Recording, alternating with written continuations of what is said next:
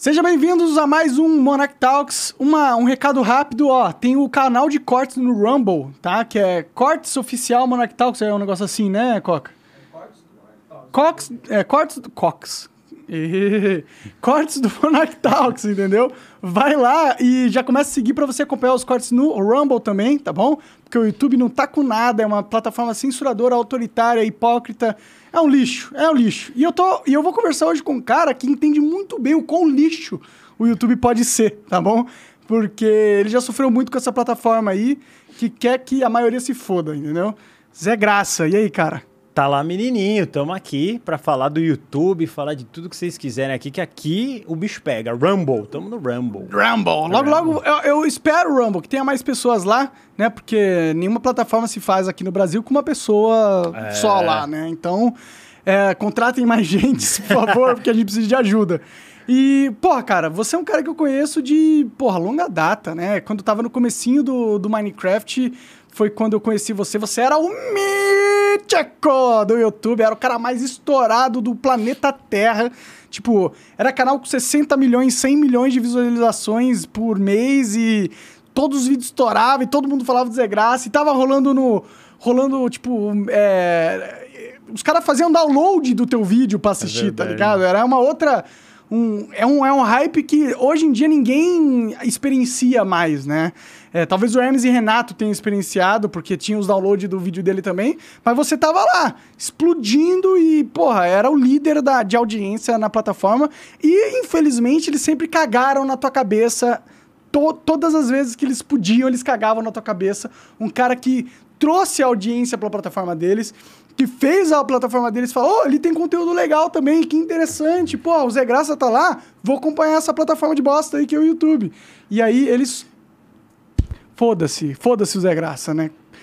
Obrigado, cara, por ter vindo aí. Como- como- conta, conta essa história que eu acho que a galera precisa saber também. Cara, é uma história incrível e a galera talvez nem acredite, mas ela é 100% verdadeira. Eu cheguei a ser o quinto maior canal do mundo. Nem o Whindersson, nem o Felipe Neto chegaram nessa, nesse, Nesse ranqueamento internacional, World falando, mundão.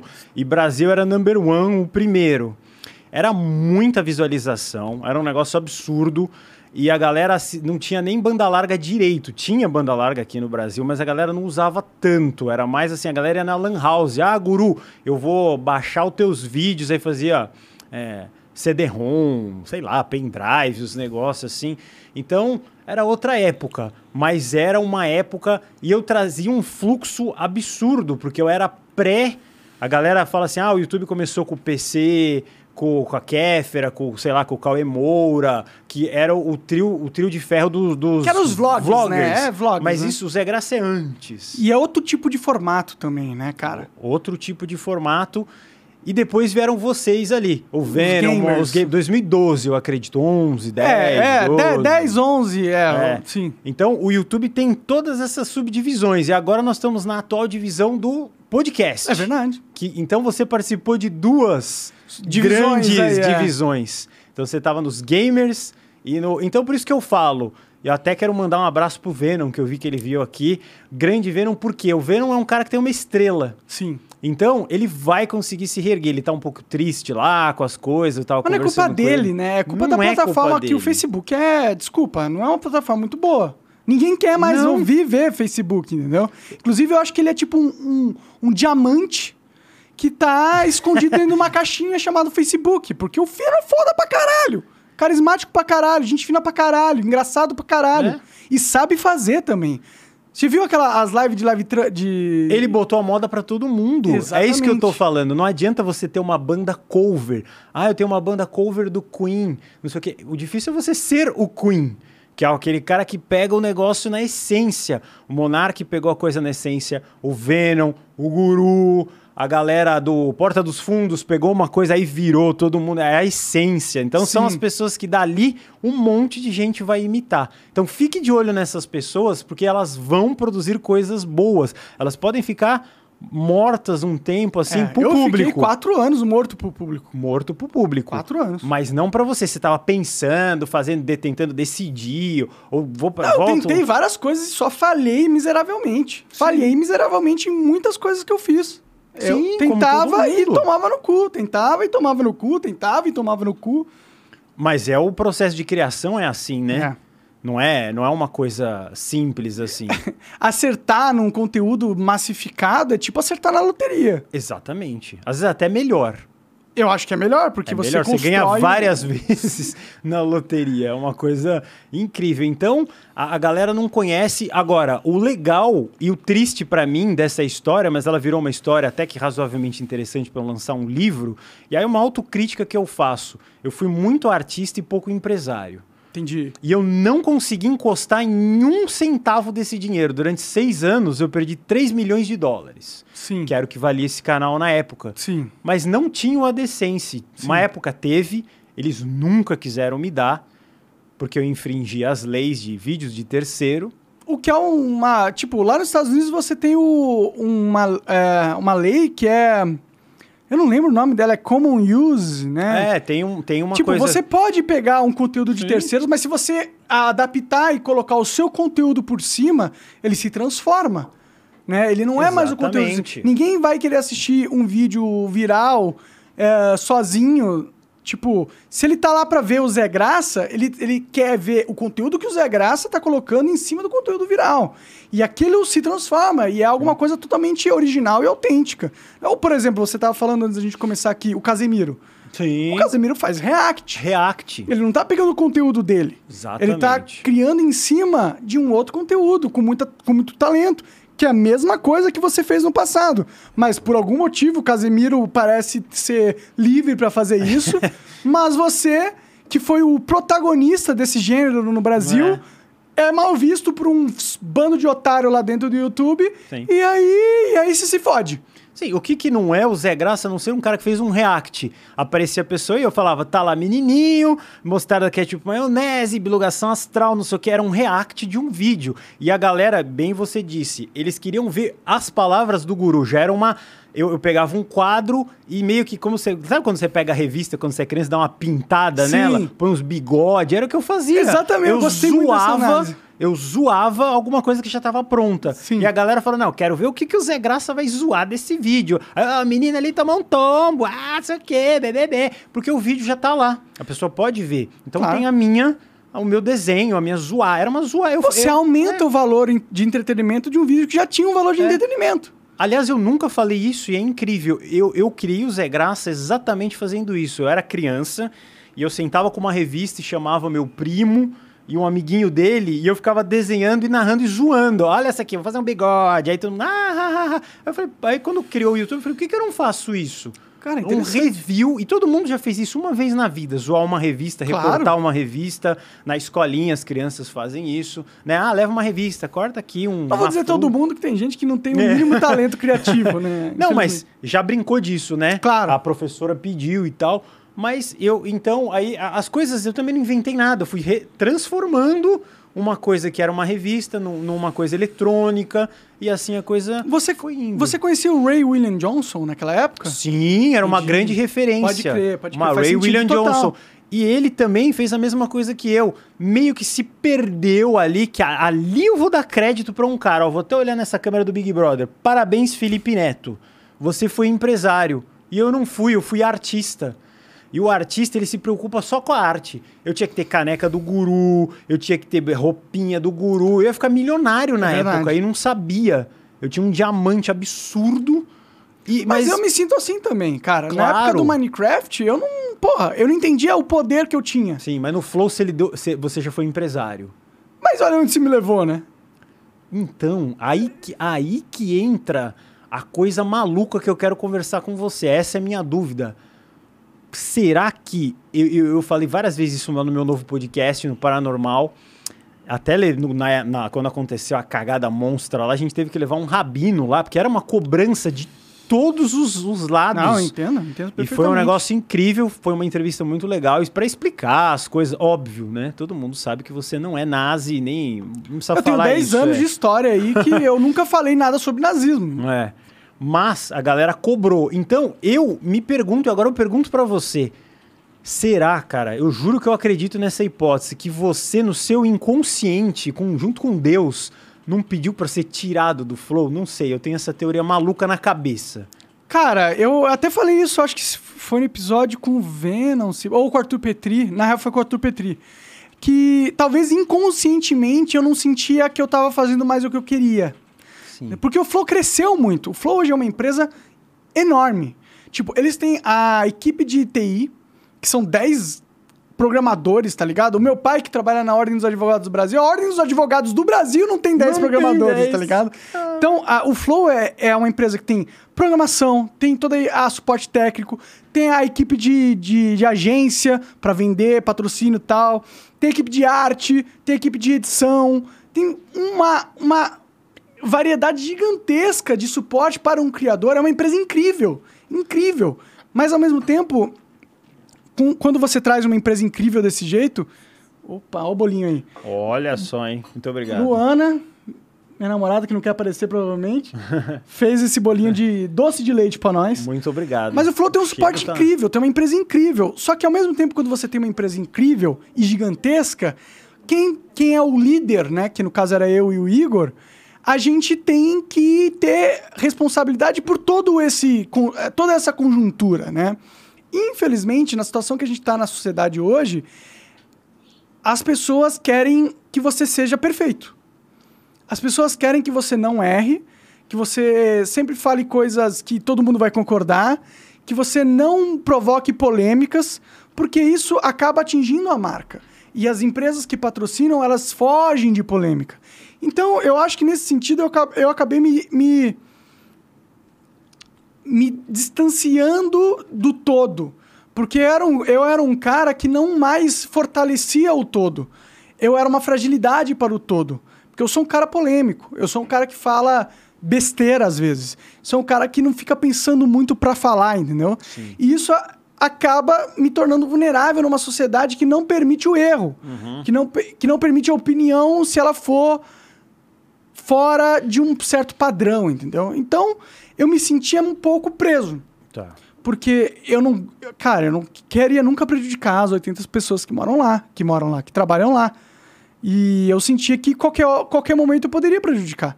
Porque a minha verdade é uma verdade incômoda. É uma verdade que, que causa, de uma parcela da sociedade, uma reação negativa. Então, eu não queria estar sendo aquele que ia pôr tudo a perder, né? E eu tinha sentido, talvez inconscientemente, eu não tinha essa clareza de, de mente na, naquela época, entendeu? A gente tem isso depois de, de todos esses quebra-molas aí que a gente passou, entendeu? É, eu, se eu posso. Se, ah, o que eu vi de fora era assim: eu fui três vezes lá no Flow. Essa última agora, que a galera já tá mais recente, a primeira. A primeira foi a vez que a gente fez o terceiro olho. A galera deve estar falando: ah, que esse cara tá com essa toquinha, tá? Isso aqui é um turbante indiano que eu uso do, do Himalaia pra, pra. Então o que aconteceu? Foi uma coisa muito legal. O que, que eu fiz? É uma espécie de hipnose. O- Janzão falou assim: ah, eu também quero. Aí você falou, opa, eu também. Falei, vai dar bom essa entrevista, porque já tá todo mundo na brincadeira. E aquilo era uma brincadeira. Na segunda, Monark, você tava travadaço de maconha, bebeu uns 300 goró, você nem se mexeu na entrevista. E aí o vinheteiro só falando merda, eu falando uns negócios, e, e a, gente, a gente tava praticamente fazendo entrevista com um robô. Ali eu já falei, começou a dar ruim. Já tava assim, tipo, o castelo ruiu um pedaço, assim. brrr, Mas ainda a, a, a merda estava por vir. Eu até comentei, falei, se continuar assim, vai dar merda. E deu. Deu.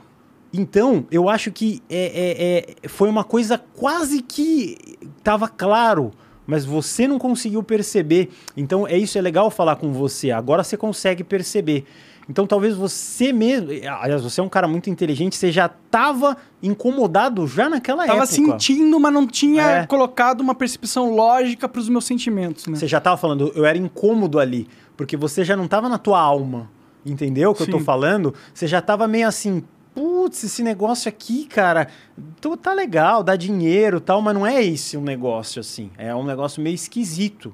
É, é, é tipo, é legal. O Flow é foda pra caralho. Demais, é uma cara. empresa, tipo, não existe outra empresa no Brasil em entretenimento que tem todas essas esses braços funcionando em sintonia Uhum. pra dar um suporte pro criador. Isso, porra, o Flow é incrível. É. Mas eu sou um cara meio maluco.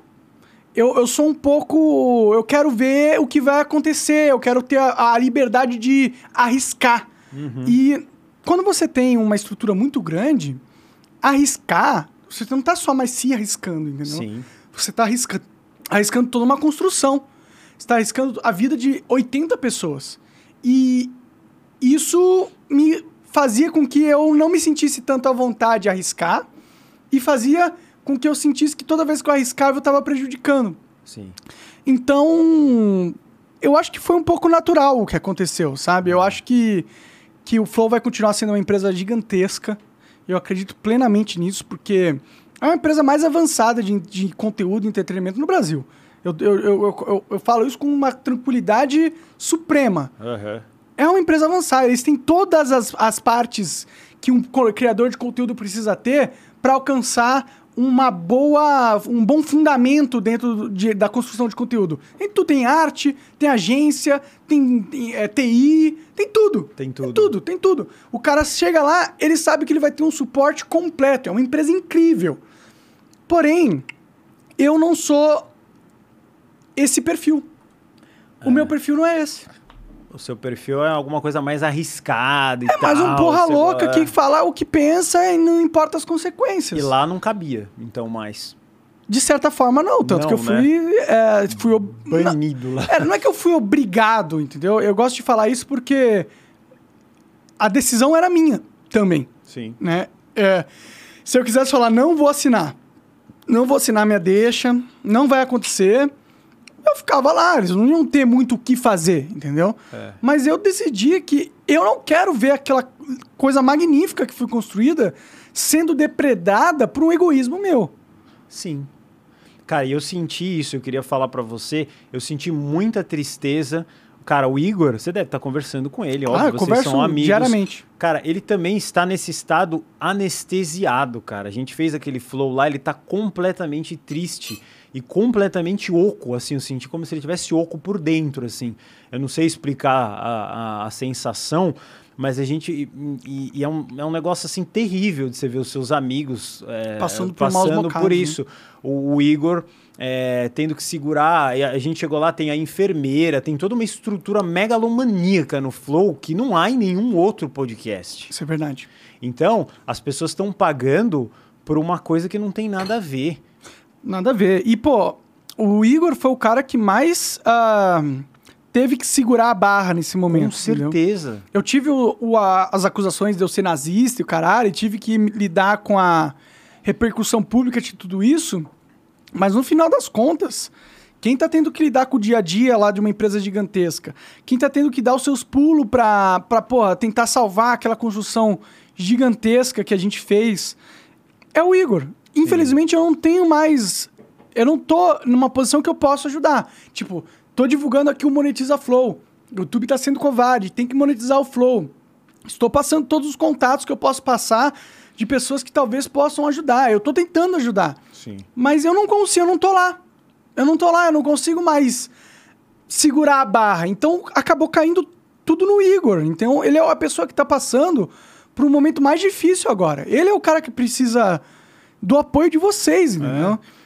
Cara, a galera tem que entender, dá pra falar, eu vi, foi ridículo, esbarrou em todo mundo esse negócio do Flow, todo mundo ficou mal, cara, é um negócio horroroso. Eu vi o vídeo lá do react do Nando Moura, no capítulo que eu tava lá, e o Nando Moura é um cara que é um influencer verdadeiro na política, ele tem peso, é um peso pesado, você pode gostar, pode não gostar, mas o cara é um peso pesado. Verdade. E ele, eu fui a primeira entrevista do Flow que foi pro Em Alto, eu lembro que o Janzão falou, ah, que legal, o Nando Moura ele deu uma puta virada no Flow. Foi. Foi Isso é uma verdade. virada política, aí os políticos se interessaram. Então, É todo mundo, de uma certa forma, faz parte dessa história do Flow.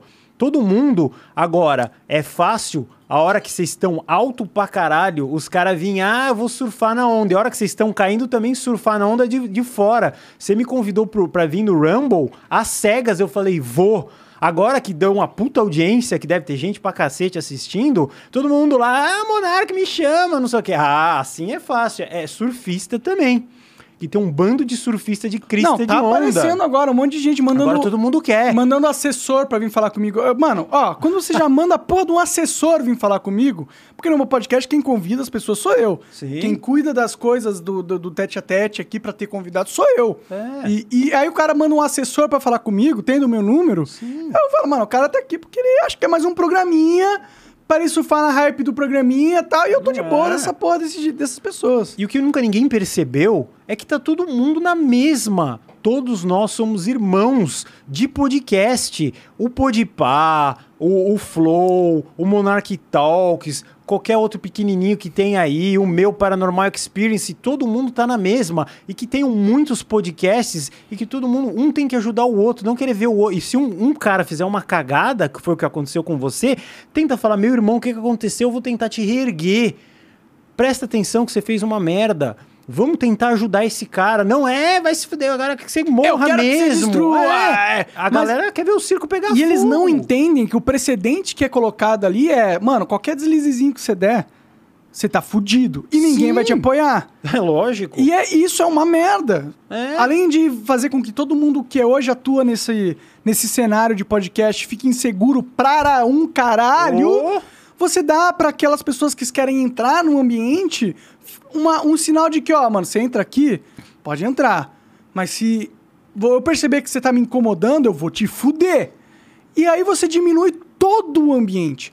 Você diminui as pessoas que querem ter a liberdade de falar, você diminui as pessoas que querem ter a liberdade de criar um podcast. E como isso é bom pra comunicação, não faz a menor sentido, É. na minha opinião. Cara, e tem que ter. eu- isso eu nem falei pra você, me vê ó, a memória agora. O meu podcast lá tava com dois patrocínios pra entrar. E aconteceu esse negócio, os patrocínios fugiram. Sério? Por quê? Falaram, podcast é perigoso. Mas olha a, a pira. Cara, existem N mil podcasts de N mil pessoas, que é o que a gente tava até falando aqui antes de começar. O que, que tem a ver o Ciência Sem Fim ser desmonetizado? Nada a ver. Que Mas é ele não foi, na real, desmonetizado. Ele não foi. Não. Ah, pensei que tinha sido. Não, não. Quem foi foi tudo que tinha o nome Flow. Ah, tudo que tinha o nome Flow. É, é. O Ciência Sem Fim, o que aconteceu foi os caras enchendo o saco do Serjão. Entendi. Por estar lá no tá- Flow. Sim. Mas também ele tá levando conhecimento científico. A gente tinha falado antes, quando a gente tava lá no primeiro Flow, que era o cativeiro lá, né?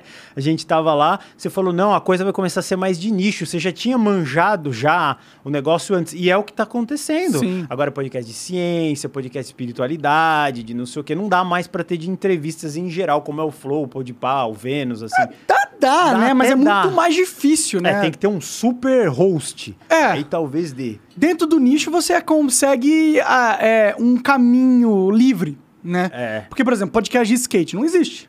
E pode ser bem legal. Não, seria legal pra caralho. A puta comunidade de skate que existe. Sim. Você traz os, os maiores skatistas do Brasil e depois do mundo. A galera quer saber sobre skate. sobre tudo, né? E a beleza do formato do podcast é justamente isso. Você tem a oportunidade ali de explorar ideias a fundo que em qualquer outro formato você não teria. Esse é o melhor formato para você explorar ideias a fundo do mundo. Exatamente. Não existe outro formato. É um- uma, uma entrevistinha de 30 minutos? Não funciona. Tem que ser duas horas, porra. Sim. Tem que dar tempo para as pessoas desenvolverem um papo. E é isso que o podcast faz. E é a beleza disso. Isso não está limitado ainda. Não, não chegou no limite do que o podcast pode alcançar, na minha opinião. Sim, como eu falei do review do Casemiro com eu lá no Flow e o vinheteiro.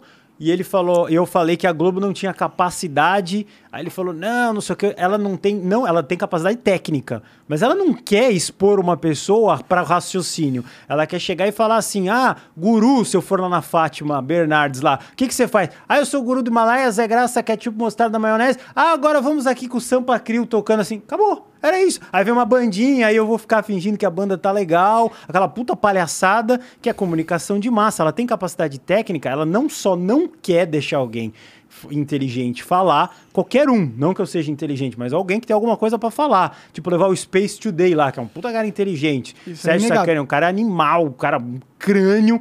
Só que ele vai falar lá na Fátima: ah, é, eu sou astro- astrônomo aqui, não sei o quê. Aí todo mundo, ah, então agora vamos ver um negócio. Acabou. É. Ele não consegue desenvolver o papo. Não, e a Globo tem total capacidade de lançar um podcast com um cara foda E- e é? de duas horas. Mas se eles querem isso? Sim, eles eles não não, querem. querem. Eles Por que, que eles não querem? lá. Por que, que eles não querem, Guru? O que, que você acha que por que, que eles não querem? Porque a comunicação de massa quer deixar as pessoas burra. É aquele negócio, é Big Brother, novelinha, dormir, acordar, jornalzinho, aí as noticinhas, ai meu Deus, a guerra na Rússia, não sei o quê. É, é só o papo furado, aí o mendigo lá e não sei o quê. É uns papos que, e o que, que vai fazer com o mendigo? Mendigo é legal? Todo mundo tá falando do mendigo, mendigo, mendigo, mendigo, mendigo. E vai para onde isso? Vai virar presidente do Brasil no final. Até consegue, com a fama que tem, não é? Com a fama que tem. Eu não sei, aconteceu com você. Você tá com um poder incrível na mão aí, que tudo que você faz, todo mundo vem. Galera gosta de polêmica, né? Galera gosta, cara. Você pode assistir o filme do Dumbo lá, que eu assisti outro dia. A galera gosta de ver o circo pegar fogo. Não que, que dê certo. A galera quer ver a arena Ação. ferrar, o, o cara cair do picadeiro. Eles querem ver algo que não seja planejado, que não seja programado. Eles, eles querem sentir que eles podem ser surpreendidos. Exatamente. E isso é algo que a TV não consegue, porque elas querem ter muito controle. Eles querem ter controle da narrativa, entendeu? Então, qualquer podcast que eles foram criar, eles têm que ter o controle de tudo. Agora você vai chegar aqui, tem essa listinha, tem essa pergunta. Ó, não fala desse assunto. é, isso aqui não dá. É. Então, vamos assim, assim, assim. O que, que você faz? Você cria um conteúdo totalmente mecanizado, Sim. totalmente não natural, totalmente não espontâneo, totalmente não humano. Sim. E o E que a galera a disso. galera não sabe é que nos programas de TV, que eu fui pelo menos, você pode falar que você já foi em mais, a galera passa antes a entrevista, tem um Uhum. repórter, ah, tal pessoa vai perguntar isso, você vai falar aquilo. Aqui eu falo o que eu quiser. O Monark não falou nada. Eu posso falar de qualquer coisa. Se a gente quiser começar a falar de bolo de doce de, de leite leite, aqui, é. a gente começa a falar. Exato. Tipo, dane-se. Foda-se. Tanto faz. São duas pessoas livres falando de qualquer coisa. E, e na televisão, que a galera não entende, parece ser espontâneo, porque tem muito corte. Aham. É, é, é tudo pré-programado, tudo, pré-programado. pautado. Cara, se olha- você sair, o cara arranca. Você chega e fala um negócio assim, ah, não sei o quê, eu sou muito louco, eu sou o monarque. É editado. A tesoura passa. E o ser humano não é burro. Ele vê, ele enxerga uma coisa que não é espontânea e natural. Ele olha e fala assim, mano. parecia os caras caçando o Arthur, do Mamãe Falei, lá, no, lá na audiência. Os caras falando, o cara querendo acusar o cara de ser sexista, ele nem sabia falar a palavra misógino. Tem uns negócios Então, o engra- cara que nem nunca se parou pra pensar em como fala a palavra misoginia, você acha que ele se preocupou de, de, de, de lutar por esse assunto? Ele não sabe nem falar a porra da palavra. Entendeu? Então, mano, é só um teatro macabro de gente que quer ganhar na ignorância, suposta ignorância, porque eu não acho que o povo, as pessoas são ignorantes. As pessoas podem não saber que, que Albert Einstein fez em 1970 e não sei o quê, É. e a teoria não sei o quê. Mas eles olham e eles entendem o que é verdadeiro e o que não é. Sim, quando eu fui lá pro Flow, o que aconteceu? Eu fui, eu fui com o Uber. Aí ele falou, onde você tá indo? Não sei o que. Eu falei, ah, tô indo lá no, no Flow. Conhece? Ah, aquele menino lá falou uma besteira. Ele só falou, eu falei, falou o quê? Ele falou, não, eu não lembro bem o nome dele, ele tem um nome de uma marca. Aí eu falei, nome de uma marca? É, é Monark. Ah, Monark. Ah, eu nem sei o que ele falou, mas ele falou merda. As pessoas não sabem. Tudo bem, na- na- no caso foi. Mas a, a galera às vezes é só o fala-fala. Eles e- pegam a notícia do Globo, que, É, que me e- chamou, falou que eu fiz apologia, coisa que eu não fiz de maneira alguma, e aí fala, ah, entendi. Eles só, na verdade, eles só estão preocupados com a polêmica. Só, ah, foi uma polêmica muito grande. É que nem um cara que lança um foguete pro espaço, os caras falam, ó, é impressionante. A polêmica foi impressionante. E aí as pessoas ligam o seu cérebro nessa polêmica porque é algo impressionante. Mas elas não fazem nenhum julgamento aprofundo sobre o que aconteceu de verdade. Elas não param pra pensar o que, que aconteceu, qual que era o ponto. Ah, porra, vou ver o vídeo completo. Não, nunca. E o que chegou? Que um monte de gente se ferrou à toa, que agora tá com a campanha Monetiza Flow, que precisa. Precisa. Um monte de gente zoada que recebe, é, que, que tem filho, que precisa ganhar. Que é, é- o Flow tá com uma mistura. A galera não imagina. A galera, aqui, o Monarch Talks, ele tem uma coisa mais enxugada. Total. Assim, é tranquila. Lá é um prédião. E tem muitos funcionários e muitas pessoas, muitos artistas, muitas pessoas. Tanto que eu cheguei lá, tinha um porteiro, tinha um segurança. Cara, é emprego. Nesse Brasilzão de meu Deus, que tá todo mundo lascado pro boné, que a, a inflação tá comendo solta. Você vai comprar o tomate, agora é 20 reais um quilo de tomate, vai pro inferno. A cenoura tá mais cara que ouro. Puta negócio escroto. Então, É, é, é, se as pessoas perderem emprego, é desesperador. Não, é, elas entram no hype da destruição e esquecem quem elas estão destruindo. Elas acham que elas estão me ferindo. Sim, Meu não. irmão, eu já tô fora do flow. Já acabou isso Não aí. tem- eu não tenho mais nada a ver com o flow. Apesar de eu ter amizade com todo mundo lá, eu, como CNPJ, eu não tô mais associado. Se o flow ganhar dinheiro, é o dinheiro do flow. Se o flow perder dinheiro, é o dinheiro do flow. E aí os caras continuam nessa de destruir, destruir, tudo destruir, mas eles não estão me destruindo. Eles estão destruindo 80 famílias que dependem da grana, que dependem do salário, que dependem desse emprego, só porque eles odeiam, só por causa do ódio. Né? Então, pô, se você tá sendo motivado pelo ódio, provavelmente você não tá certo, velho. Lógico. Provavelmente não. você tá fazendo mal no mundo achando que é bom. Sim, as atitudes pra, com você já foram tomadas. Você já se desligou, já tá tudo resolvido, a galera não sei o quê, mas a galera quer ver o embate, quer ver o sangue. E, e- e essas pessoas que não tem nada a ver, que estão sofrendo, elas não têm nada a ver, mas não tem nada a ver mesmo. Se elas tivessem alguma coisa a ver, aí tudo bem. Mas não tem. E, pô, nada que foi feito naquele dia foi algo. Foi um crime contra a humanidade. Foi uma pessoa expressando uma ideia sobre liberdade de expressão de um jeito muito burro. E, a- e até onde eu entendo, a, a sociedade deveria ser permissiva com pessoas errando, tentando falar sobre ideias muito complexas. Porque, pô, se a gente não tem a permissão de errar quando tá conversando, discutindo assuntos, se qualquer coisa que você falar pode ser usado no tribunal da internet contra você, que tipo de ambiente você cria para todo mundo? Você cria uma porra de um ambiente onde ninguém quer ousar a opinar, ou ousar a discutir, ou ousar a propor novas ideias.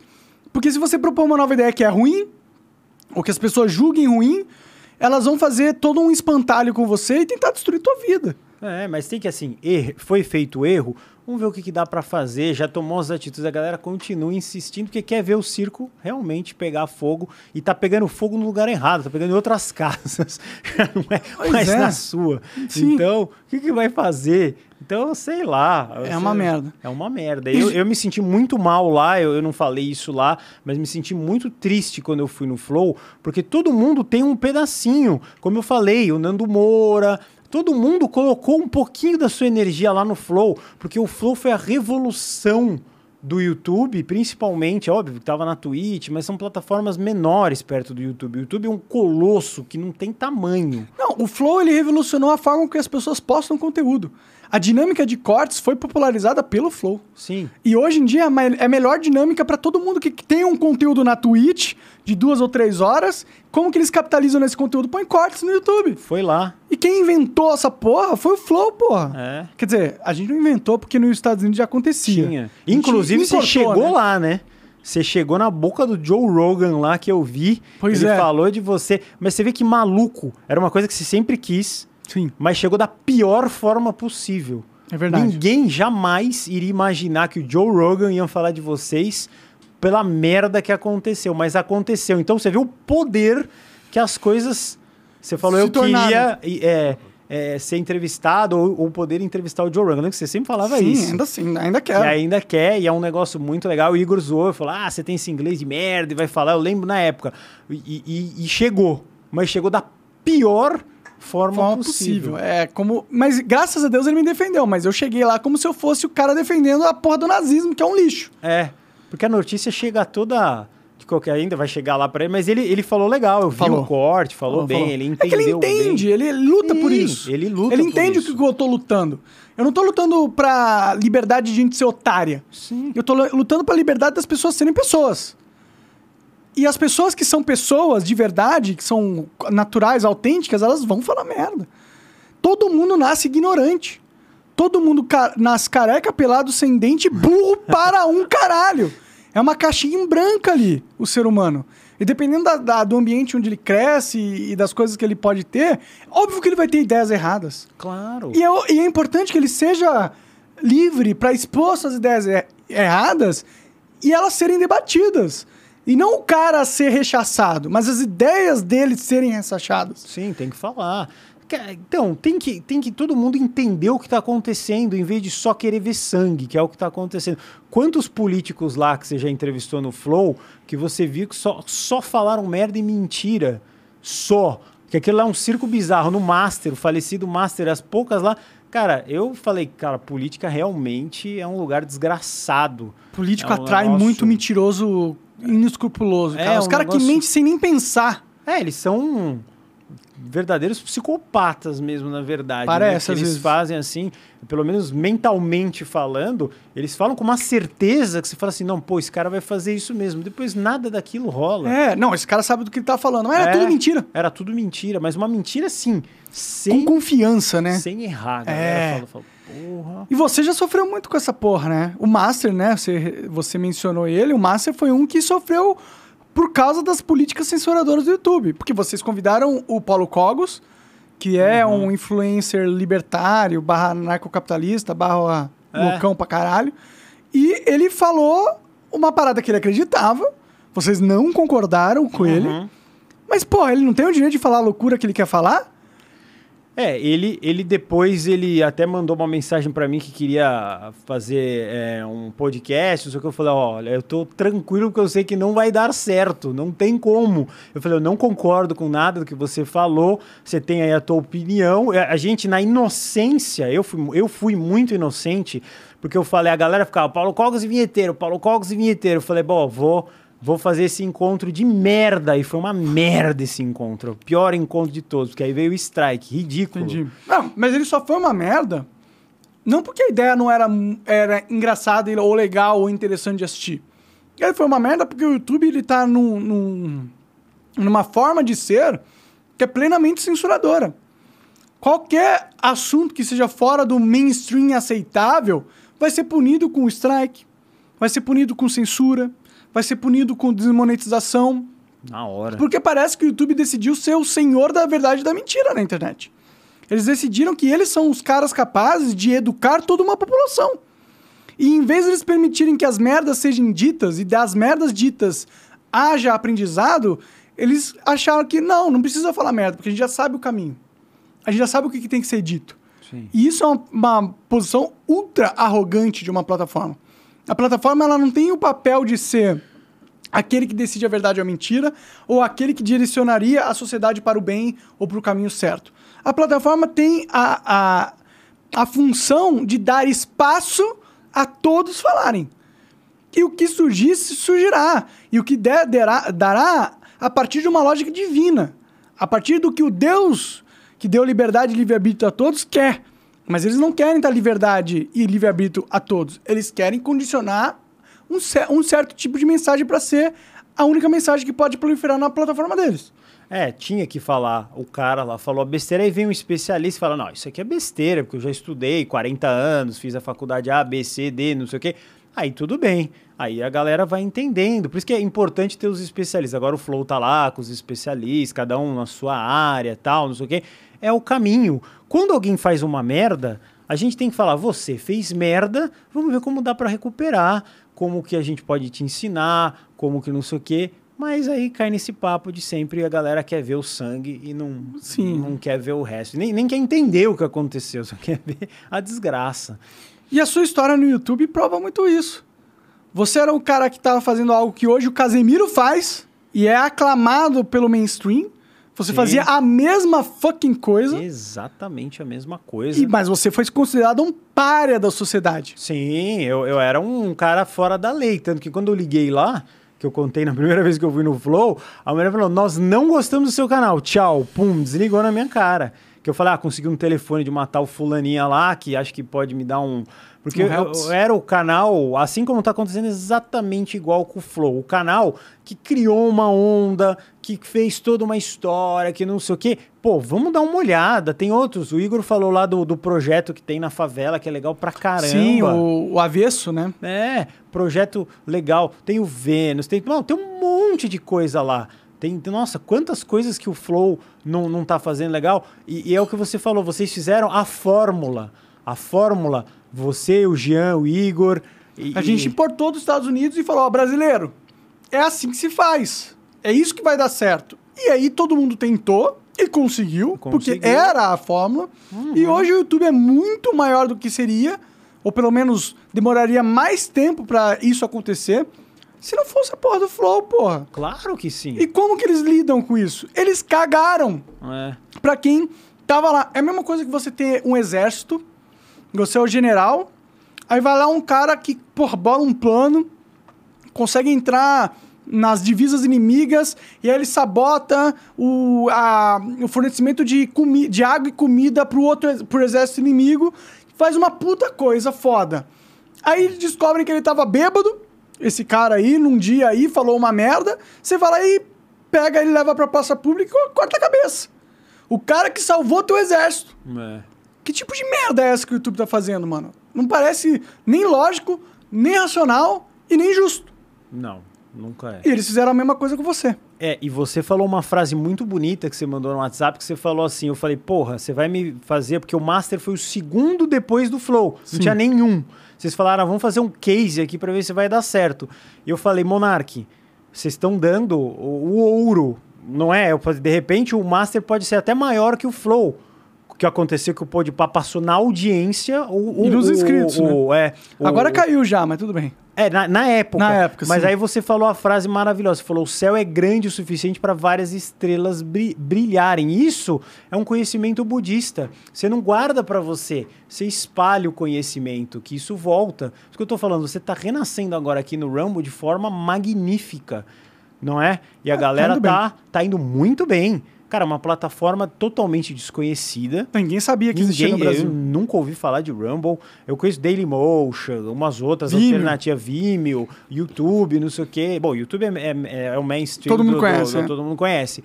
Facebook também é meio esquisitão, todo mundo acessa, mas sei lá, meio esquisito. O Instagram nunca decide se vai dar dinheiro ou não vai, fica com essas coisas de permuta. E também ninguém vai viver de permuta, né? Você ganha É. ingresso pra show, ganha não sei o quê, vai viver disso. Fala, eu quero o dinheiro. Aí no show que eu quiser, eu compro a porra do ingresso. Exatamente. Todo mundo quer trabalhar com essas coisas, né? Os TikTok também parece que é meio por aí também. Agora começou a monetizar, se eu não me engano. Ah, começou? Começou, mas eles têm uma monetização esquisita. Esquisito. Pra É- variar, né? É que eles têm, tipo, um, um dinheiro que eles colocam pra monetizar e eles dividem igualmente entre as views, mas o dinheiro é sempre o mesmo, entendeu? Uhum. É tipo um fundo. Não é igual ao YouTube, que o dinheiro pode aumentar ou diminuir dependendo dos patrocinadores, e quanto mais patrocinadores, mais aumenta É. o dinheiro. Eles têm um cap, né? É, e aliás, é o diabo que inventou aquelas pessoas que começam a fazer os negócios e começa a descer, assim, você já viu? Que vai caindo assim. É, e fica, tchu, não sei o quê. Cara, entendam uma coisa, aqui é o lugar certo pra falar isso. Isso é tudo. a- a- as agências mandam pros artistas fazer aquilo.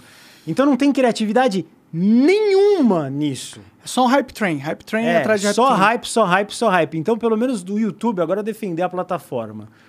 É, você consegue expor alguma coisa. Aqui no Rumble a gente tá falando. Não é só um negócio que mandaram você fazer. Sim. Então fica um negócio que aí fica todo mundo abobalhado, fazendo a mesma coisa. É uma forma de controlar também. Aí você inocentemente vai tirar uma foto com a sua família fazendo ah, ah, não sei o que, só porque o artista fez, porque não sei o que, e você para de pensar, que é o que a gente tá falando. Vamos pensar. O Monark fez a merda. Vamos pensar para melhorar o mundo, não só para dar porrada. O cara já tá caído morto. Vai chutar mais ainda? Vamos tentar reerguer ele. Ele tem toda essa voz. Vamos dar. Mas que chutar dá- traz like. Traz, Quando você entra no lógico. hype da desgraça, porra, o quanto que tu não ganha? Quanto que as pessoas que falaram pra tirar o episódio do Flow foram aplaudidas na época da polêmica?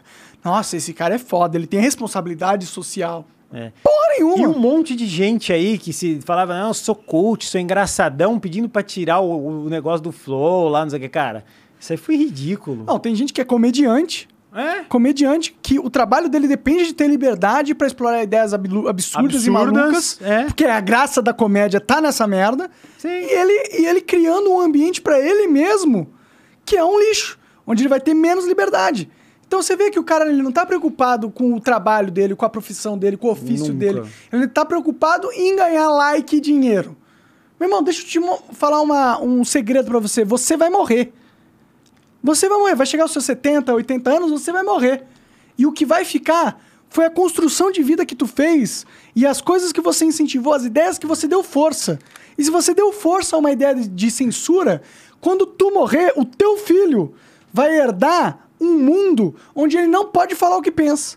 Vai herdar um mundo que ele não pode fazer uma brincadeira, porque se for tirada de contexto, as pessoas vão acabar com a vida dele. Entendeu? E é essa porra desse mundo que tu tá criando, achando que tu tá sendo bonzão, tá sendo o, o cara mais foda do mundo, porque tem muita gente assistindo, mas você não percebe que a porra do mundo que tu tá criando é um mundo de bosta que vai morder tua bunda no futuro. E é por isso que, inclusive, os podcasts agora estão nessa onda de monetizar flow, porque eles perceberam. Perceberam que, ih, caralho, o cara que nem era.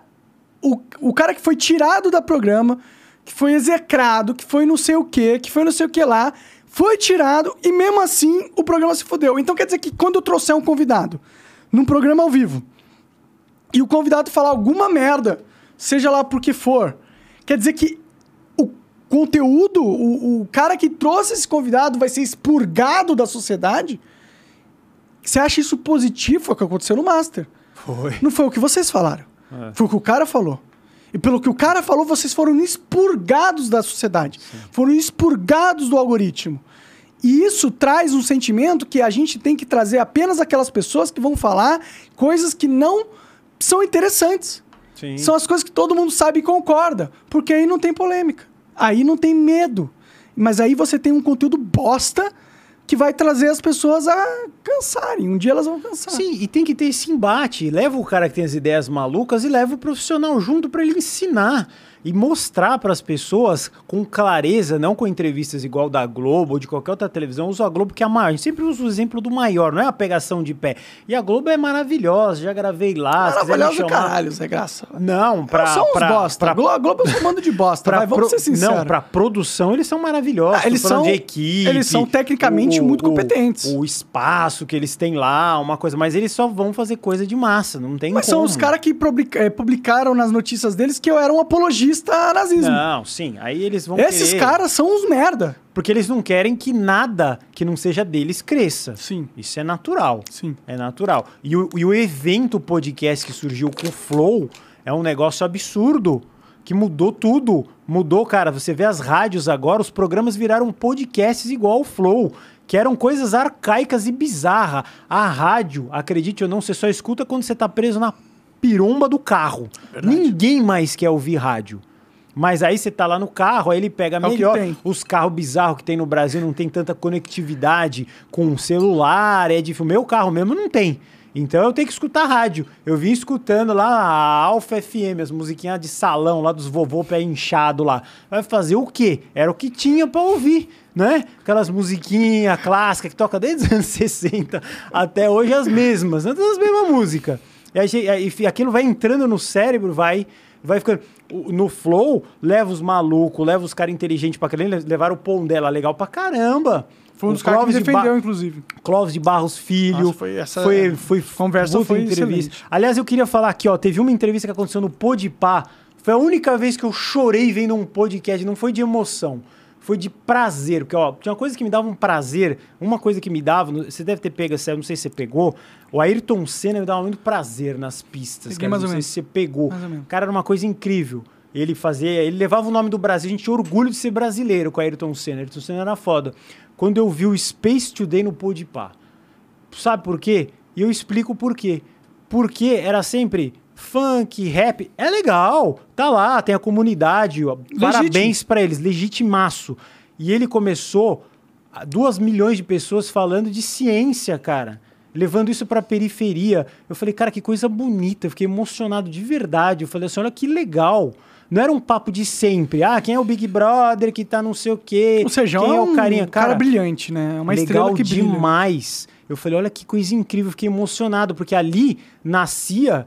Até eu vi o, o, o Igão lá falando, ah, os caras lá onde eu corto o cabelo começaram a falar de astronomia. Eu falei, porra, começaram a falar de uma coisa diferente, que não é futebol, churrasco, Neymar, BBB, que são pessoas que estão no mainstream tem o seu destaque. Eu não tô falando mal da galera, falar, "Ai, tá falando mal do Neymar. Não tô. O cara vendeu mais camiseta na Champs-Élysées do que qualquer um. Ele é um puta cara inteligente. Ele não é um cara. Não, o ruim. Neymar é um O cara é um mito, gênio é um mito da da, da mídia, do futebol. Mas eu tô falando que levar coisas legais e diferentes, que é o papel do Flow, do Podpah e dos outros aí, cara. Isso que é do caramba. Inclusive, digo mais, o Podpah, ele por, por ter essa audiência mais nichada na, na galera periferia, periferia. e tal, eles têm uma responsabilidade muito muito grande nesse muito sentido. grande. É, O Mano Brown vai dar certo lá? Lógico que vai, que é o cara, o ícone da periferia. Todo Sim. mundo ama ele. É, eu, eu escutei quase zero raps na minha vida, mas o dele eu já escutei. Porque o cara é, é um mito. Sim. Aí, beleza. Então, é óbvio que ele vai estar lá Sim. e vai dar certo. Ou um Big Brother, ou não sei o quê. Mas levar conhecimento pra toda essa galera... Quando eu, conheci, conhe- eu falo com os jovens, eu ainda não fui no Podpah. O Mítico falou que ia me levar lá. E a galera... Quando você vai no Podpah, quando você tá falando com a galera de 16, 17, que é que você tá criando uma nação, que é o que a gente tá falando. E Sim. criar uma nação com alguma coisa no cérebro, é levar o Sérgio Sacani, é levar o, o Lito, é levar os caras que são realmente bons, que, que, que, que, que levam cultura e conhecimento, que na televisão você não vai achar, ou vai achar no fundo do poço da TV Cultura que ninguém assiste. Que é o, que é o a TV Cultura lá tá lá, só pra tá lá É, eu não também. assisto TV Cultura faz muitos anos. Mas tem coisa boa lá, mas ninguém duvido. assiste. E ninguém nem liga mais a televisão, já é Netflix, não Ah, a, ju- a juventude não. Já Nem tá, só acabou. Esse celular. negócio de TV acabou. Pra Vai quem é acabar. jovem. É, pra quem é vai jovem, acabou acabar. já. Vai tipo, acabar. o cara tem o celular. Onde ele pode escolher a porra do conteúdo que ele quer. Uhum. Ver o que ele quer. Ele vai ficar esperando da hora do programa na TV? Não, tem mais sentido. Não é, nem, não é nem isso. porque o conteúdo da TV seja ruim ou bom. Uhum. É porque a forma de se consumir conteúdos hoje em dia já está diferente do que era no passado. Aliás, inclusive, eu tô com o contato do Edu, que é o produtor do meu podcast, e ele que entrou com- em contato com você pra fazer a, a história no Netflix. Pode rolar isso aí. A tua história pode virar um documentário no Netflix. É, eu sei que eles procuraram o Flow, eu acho, pra isso, né? Sim, se você quiser, eu já passo o contato direto, porque a tua história, cara, ela é um marco na, na- na- nas comunicações brasileiras. Foi o cara que se fudeu por liberdade de expressão, né? E aí, po- podemos contar isso, porque vai ser contar a história de todo mundo lá. Você vê, o Netflix é, é muito bom nisso, de fazer documentário, não sei o quê. O começo, o meio e a cagada final. E a retomada que tá sendo brilhante, cara, e que eu quero fazer parte. Porque eu falo disso e eu quero falar muito sobre sensibilidade, que é uma coisa que eu uso muito. A galera sempre dá risada, não sei o que, mas eu falo. Como eu.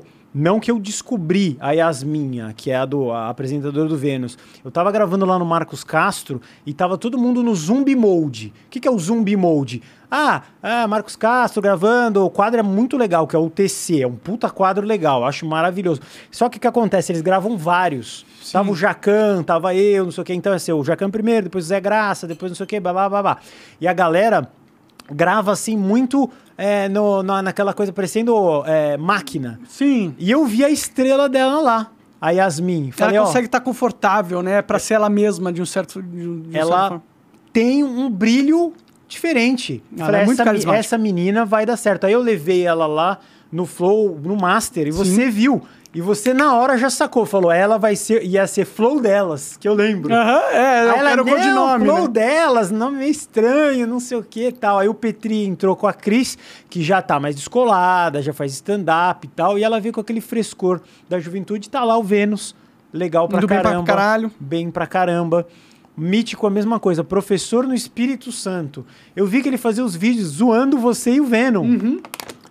Não é? E eu falei, cara, você é engraçado, larga esta vida de bosta. Ele era casado, não gostava certo, e vai fazer o. Você é um artista. Porque ele era um artista. Sim, ele é Só que ele não, ele não tava na, na, na- no, no- no- no meio do cometa, assim. Aí que se colocasse ele lá no programa. E, e- e eles perceberam bem isso graças a quem? Ao Flow, que deu toda a, a, a métrica do É, negócio. a gente falou, ó, tua chuteira, essa chuteira que você tem que jogar, é nesse Empurra. campo que tu tem que jogar, e eu vou falar pra todos os meus fãs que vocês estão jogando. A gente fez isso. E o Mítico é um cara talentosíssimo, né? Talentosíssimo. Tipo, o Podpah só existe por causa do Mítico. Ele só existe por causa do Mítico, porque eu gostava muito do Mítico, e eu sabia que ele tem- tinha um potencial e um talento incrível, e eu sabia que ele ia dar certo. E a gente falou assim, mano, essa, essa, essa, esse movimento ele precisa de pessoas boas. Aí eu chamei você, chamei o, o, o Mítico, a gente chamou a Yasmin, que você apresentou. E a gente via pessoas que tinham um brilho. Eles têm um brilho, Sim, né? sim. Então, é isso. E a gente, a gente não queria aquele negócio igual ao Globo, tá ligado? Que quer ter o controle de tudo e é a gente que manda e é só a nossa visão e vai ter que ser assim. Não, a gente falou, mano, a gente é um. Pro, mu- pro mundo, pro cenário crescer, precisa ter mais do que um. Então vamos trazer pessoas, deixá-las independentes e vamos tornar elas mais um. Sim. Né? Ela, claro que elas tinham um talento incrível e que sem esse talento não seria possível elas se tornarem mais, mais uma estrela no céu, mas a gente queria isso. A gente buscou isso. A gente entendia que para fomentar o cenário não era, não seria só o flow. Não, não, não existe nenhum cenário com um expoente. O cenário só acontece quando existem vários. E foi isso que a gente tentou fazer e conseguiu, graças a Deus. Conseguiu perfeitamente. E, é, e essa chutação que tá acontecendo lá com o Flow não é bom pra ninguém. Não é. Não é pra nenhum podcast. Do menor ao maior. Não tem o que fazer. Eles acham que é um ataque a mim, um ataque É, ao flow, mas é exatamente. ataque a todo o cenário. A todo o cenário. o flow, você goste ou não do flow, o flow representa o cenário. Representa, é o pai de todos. É o pai, de- é, é onde surgiu o movimento. Todos eram nenéns, todos, que não sabiam andar, não sabiam falar, não sabiam o que fazer. Eu tava, na época, fazendo uns vídeos que estavam indo até muito bem, que eram de degustação. Sim, eu lembro. Só que o que ninguém sabia é que eu gastava mais do que ganhava. Porque como eu fazia vídeo, o Flow ele tem todo dia. E eu fazia, sei lá, de 15 em 15 dias, aí eu gastava lá mil reais em panetone e dava lá, às vezes a monetização não, não virava se desse tudo. um milhão de views no vídeo. Não, não, e deu um milhão. Sim. E não dava o dinheiro que eu gastava com, com porque a, coisa precisa girar no, no, Num ritmo mais frenético, né? Na- na- e meu canal não tava tão frenético. Aí você pegou e falou, pô, vou chamar o Zé Graça. Cara, sou imensamente agradecido que você me tirou de um limbo e me colocou num programa. Hoje eu consigo fazer podcast graças a isso. Isso nunca deve ser esquecido por ninguém. Nem Podpah, nem Vênus. Nem o YouTube em nem si. YouTube em si, nem ninguém, cara. Que vocês deram a chance de ouro. Vocês podiam até, de repente, se trancar. O Igor e você sempre tiveram essa cabeça muito aberta de falar assim, não, vamos criar o cenário. Eu lembro que vocês falavam isso direto lá no, no cativeiro. Aquele cativeiro era muito louco. Na Raguna Cabral. né? É, era muito legal. E, e era- e e ali era uma coisa muito espontânea, era uma coisa muito verdadeira que rolava ali no primeiro Flow. Flow, contra o Flow Zero ali. Sim, sim. Que era um negócio. A galera chegava, era todo mundo amontoado ali, fazendo os podcasts, o Petri, o Podpah, o Flow, o Master. era o começo de tudo, né? E não, eu não digo que a gente fez isso porque a gente é bonzinho.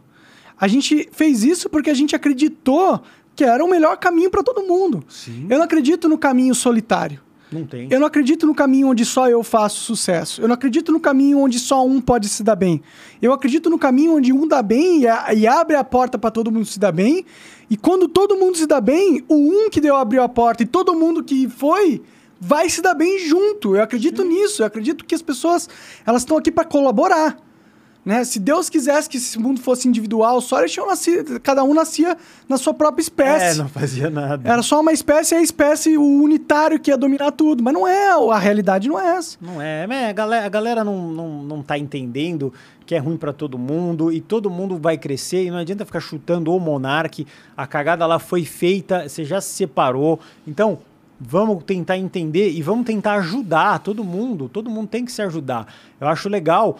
Casemiro, Nando Moura, todo mundo tentando ajudar. O Rafinha Bastos postou lá também, que a Flow ajuda. Eu tentei lá também. Todo mundo, um pouquinho, de grão em grão, o negócio volta, cara. Aí volta. Porque como que pode o, o principal cair?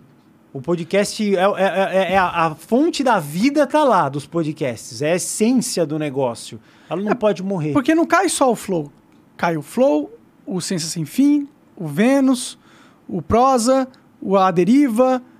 Cai toda, toda uma parcela é, re- representa- representativa e significante do cenário.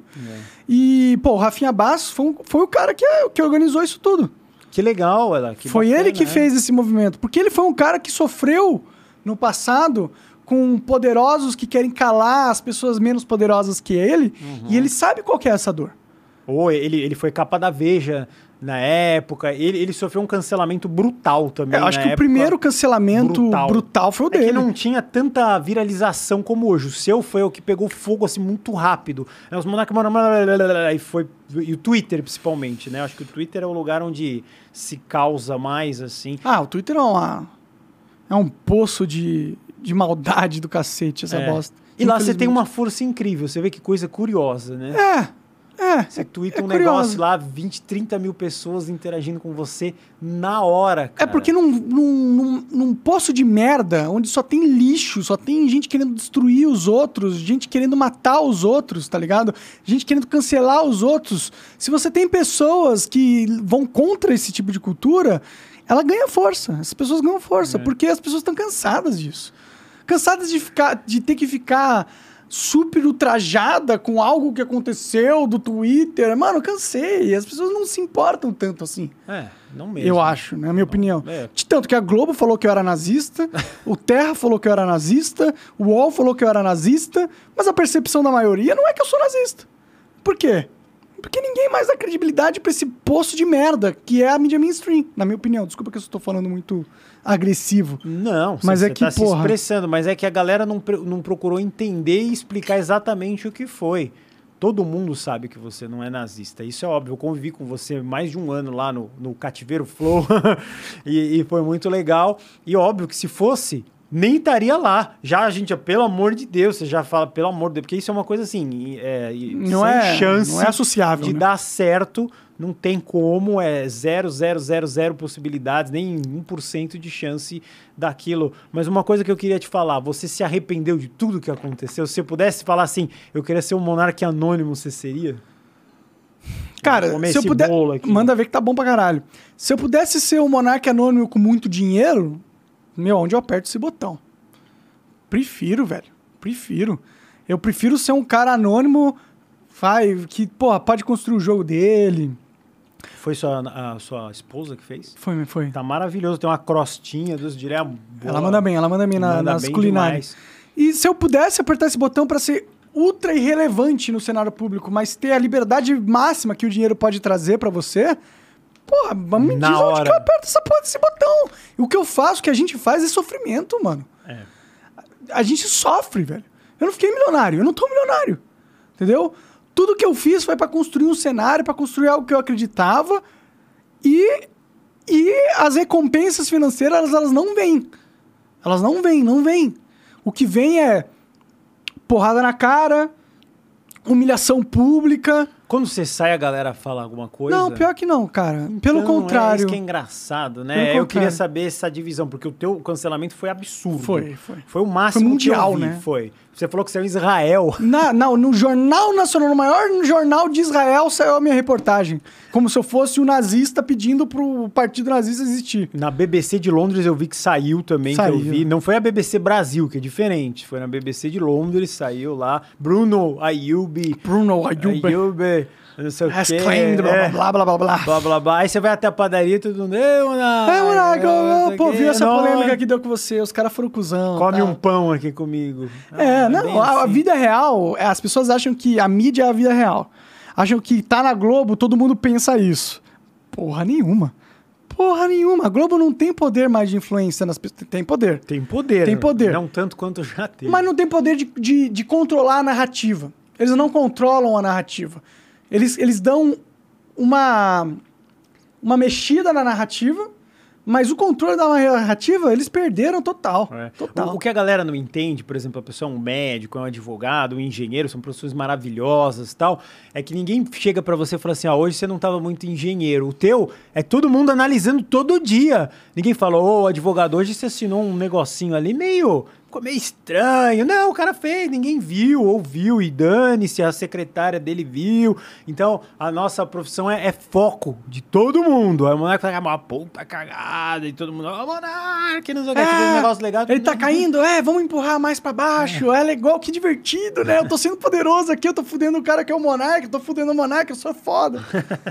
E parte da sua reestruturação foi legal para você ficar mais tranquilo com, com, com tudo, de, de entender também que tudo, toda essa ah, que, eu, que eu tava falando no começo, eu vi que o negócio ia descambar quando eu vi que já tava muito, todo mundo muito louco e não sei Muito o quê, grande, muito burocrático. grande e muito não sei o quê. É, é, é, você chegou uma hora que você falou, que foi o que aconteceu. Você chegou uma hora que você cansou, porque era todo dia, cara. A galera não sabe o quão exaustivo é fazer um podcast. A galera não imagina. Ah, é muito fácil. Não é, cara. Não, e não era só o podcast, era é cuidar da empresa. Era tudo, né? Era decidir as paradas, pra onde caminho que a gente vai, Ó. nossa, o que tá acontecendo, e tá cuidando. E, ah, Cara, eu não nasci pra isso não, mano. Você nasceu pra Sempre. isso? Pra... Não, de jamais. Por isso que eu caguei tudo. Era pra eu estar milionário com o negócio do guru. O maior, por exemplo, você pega o Whindersson agora. Ele já tá com os burros na sombra. Faz show em Dublin, não sei aonde. O guru era pra ter a mesma coisa. Os caras mandavam coisa do Japão pra mim, um monte assim. Ó, aqui, ó, comprei um negócio no supermercado, assisto você aqui em Nagoya. Ah, não sei o que na Europa. Se eu tivesse um empresário na época, eu falasse, guru, coloca uma barbona lá e vai fazer show em Dublin. Ia lotar. Porque era muita audiência. Então eu não consegui monetizar. Por quê? Porque eu fui um péssimo empresário de mim mesmo. E eu também sou. Eu também sou um péssimo empresário, porque não é isso que me cativa, mano. Não é Também, isso que eu gosto de fazer. Eu não quero criar uma estrutura pica pra eu acumular milhões. Eu quero falar ideias diferentes. Eu Sim. quero mostrar pro público algo que as maioria das pessoas não tem coragem de mostrar. Você pegou toda a estrutura de rádio, toda a estrutura de televisão e todas as estruturas de agência de propaganda que são arcaicas e bizarrésimas e reformulou com o Flow. E eram dois ou três caras, três maconheiros lá que vocês falam, os moleque de bosta, que eu lembro que vocês falavam isso, e viraram um, um bagulho que a- ó, as grandes agências não fizeram. Ou eles, na verdade, eles têm capacidade também, mas eles não querem fazer. Mas não tem alma pra fazer. É, exatamente. Não tem alma. Aí você falou bonito. A alma, eles não querem. A galera quer sempre aquela mesma estrutura, as mesmas propagandas, as mesmas coisas, as mesmas piadinhas, as mesmas coisas. Vocês remexeram lá, cara, na caixa d'água. Aí o que aconteceu? Sobe sujeira, né? No fundo da caixa d'água tá cheio de coisa podre. É verdade. Vocês chacoalharam ali. E uh, aí a galera, meu Deus. Aí todo mundo ficou meio assustado ali, porque é um movimento, não é, É. só um podcast, Sim. é um movimento. Sim, o Flow é um movimento. Por isso É um que eu movimento. desejo muito que eles voltem à monetização. Eu também, voltem cara. com tudo. E marcas, se vocês não estão apoiando o Flow agora, vocês são burros. Tem são que apoiar. O Flow continua relevante para um caralho. Nossa, se é. Visualização pra cacete. São Hum, 400, 200, é, 300, que meio milhão, 600 mil É. views, 1 milhão de views por episódio, fora os cortes que dá 2 milhões de views, 3 Sim. milhões de views, e são comentados por todo mundo, são comentados pelo Casemiro, são comentados por não sei quem, são comentados por não sei quem lá. E ainda é uma empresa com muito potencial de mostrar a sua marca, mas as pessoas estão com medo. Dessa polêmica toda. E é uma burrice, é uma burrice. cre- Sua empresa só cresceria se você estivesse posto no Flow. Claro. Tem gente assistindo? Tem, tem que expor alguma coisa lá, né? Não é possível que todas as milhares, eu não sei quanta audiência deve ser, sei lá, 50, 60, 70 milhões lá.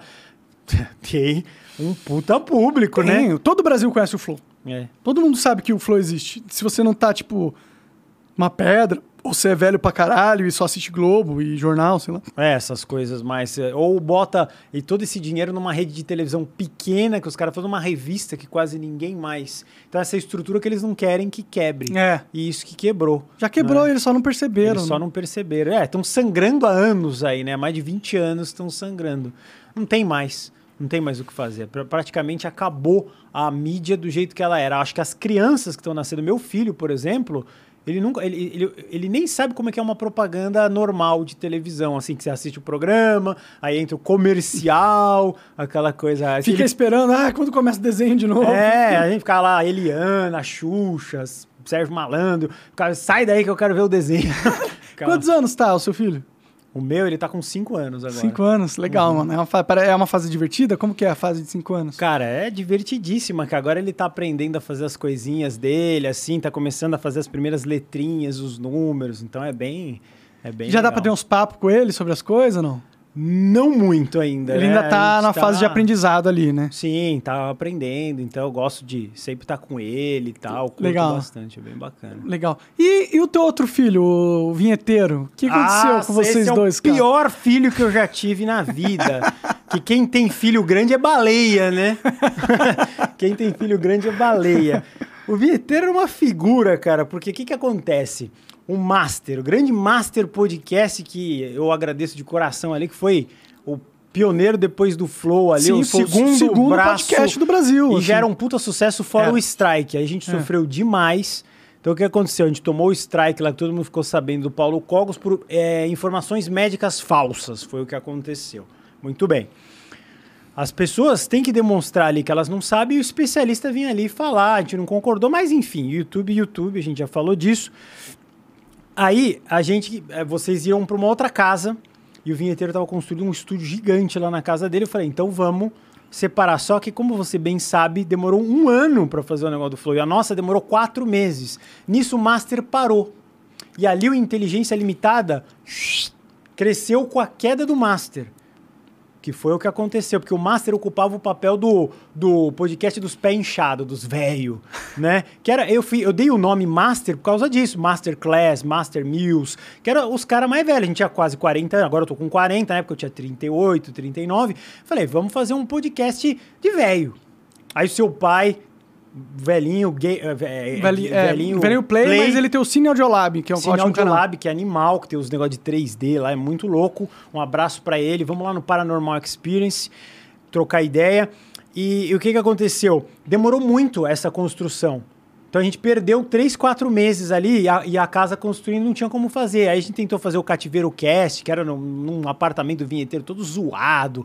E, e, então, duas coisas. O Strike a, o estúdio que não saía nunca, só que vocês, vocês demoraram, mas vocês tinham outro, a gente não sim, tinha. Sim. Essa foi a inocência nossa. E o, e o, e o Mítico e o Igão já começaram o pôr de passe, separaram, mas já começaram Eles rápido. Eles construíram rápido o estúdio deles, né? Foi bem rápido. E a gente não sabia também. A gente ligava pro Jean, Jezão, como é que faz? Que câmera, que não sei o que, e tava tudo errado. Vocês já tinham aquele. E não é fácil construir um estúdio podcast. Não é fácil. É, a gente demorou dois anos, né? É, não realmente... é fácil. Pra tudo dar certo, a internet, as câmeras, piriri, pororó. Aí veio a maldita da, da, da Covid lá Sim. Que aí eu peguei, ele pegou, não sei o quê, parará, piriri. Aí a gente ficou zoado também. Então nisso ele foi trombando, trombando, trombando, trombando. Aí chegou a parte fatal que eu nunca falei, que foi o vinheteiro não queria fazer o podcast, que é essa a grande verdade. Não queria. Ele não gosta de conversar com as pessoas. Mas, cara, ele, criou falou... a porra de um outro podcast, o Bilucast, porra. Pois é, mas ele queria ser chefe Entendi. E deixar, tipo, eu e o Mui Laerte fazendo, ou só eu. Entendi. Ele não gosta disso aqui que a gente tá fazendo. Ele não gosta. E ele vivia me chutando embaixo da mesa para acabar o podcast. Entendi. E eu gostava do negócio. Sim, dava para perceber. Eu levei lá o metaforando, o cara. O, o superchat bombando, a galera perguntando ele, não, vamos acabar, eu não tô aguentando mais. Eu falei, pelo amor de Deus, vamos ficar, cara, tá legal pra caramba. Eu gosto, eu ficar, se você quiser ficar cinco horas aqui falando, eu fico. É o meu tesão. E, e deu o negócio. Na época eu não tive a, a, a sensibilidade de chegar e falar assim para você: ó, uh, vamos tirar o Lorde, coloca outra pessoa, faz só eu. Eu devia ter feito isso. Foi uma burrice minha. Porque continua, eu posso fazer as degustações com ele, as Vocês outras a amizade amigos, é, continua, é, sim, tudo sim, ok. Mas aquele negócio. Mas podcast com ele não dá. Porque ele não curte. Ele não curte. Tanto que tem um episódio fatídico lá que ele, é, ele colocou um aquário na mesa. E ele ficou meia hora olhando pro aquário. Aí terminou o podcast, o Master deu uma puta audiência esse dia. Aí eu falei, Lorde, você ficou meia hora olhando pro aquário. Aí ele falou, olhar para o aquário é muito mais interessante do que esse entrevistado. E o cara na minha frente, cara. E eu falei, cacete, o que, que eu vou fazer, mano? Eu peguei essa pose, fiz assim, ó. eu não sabia o que fazer. Eu não sabia o que fazer, cara. Então eu passava por umas vergonha monstro.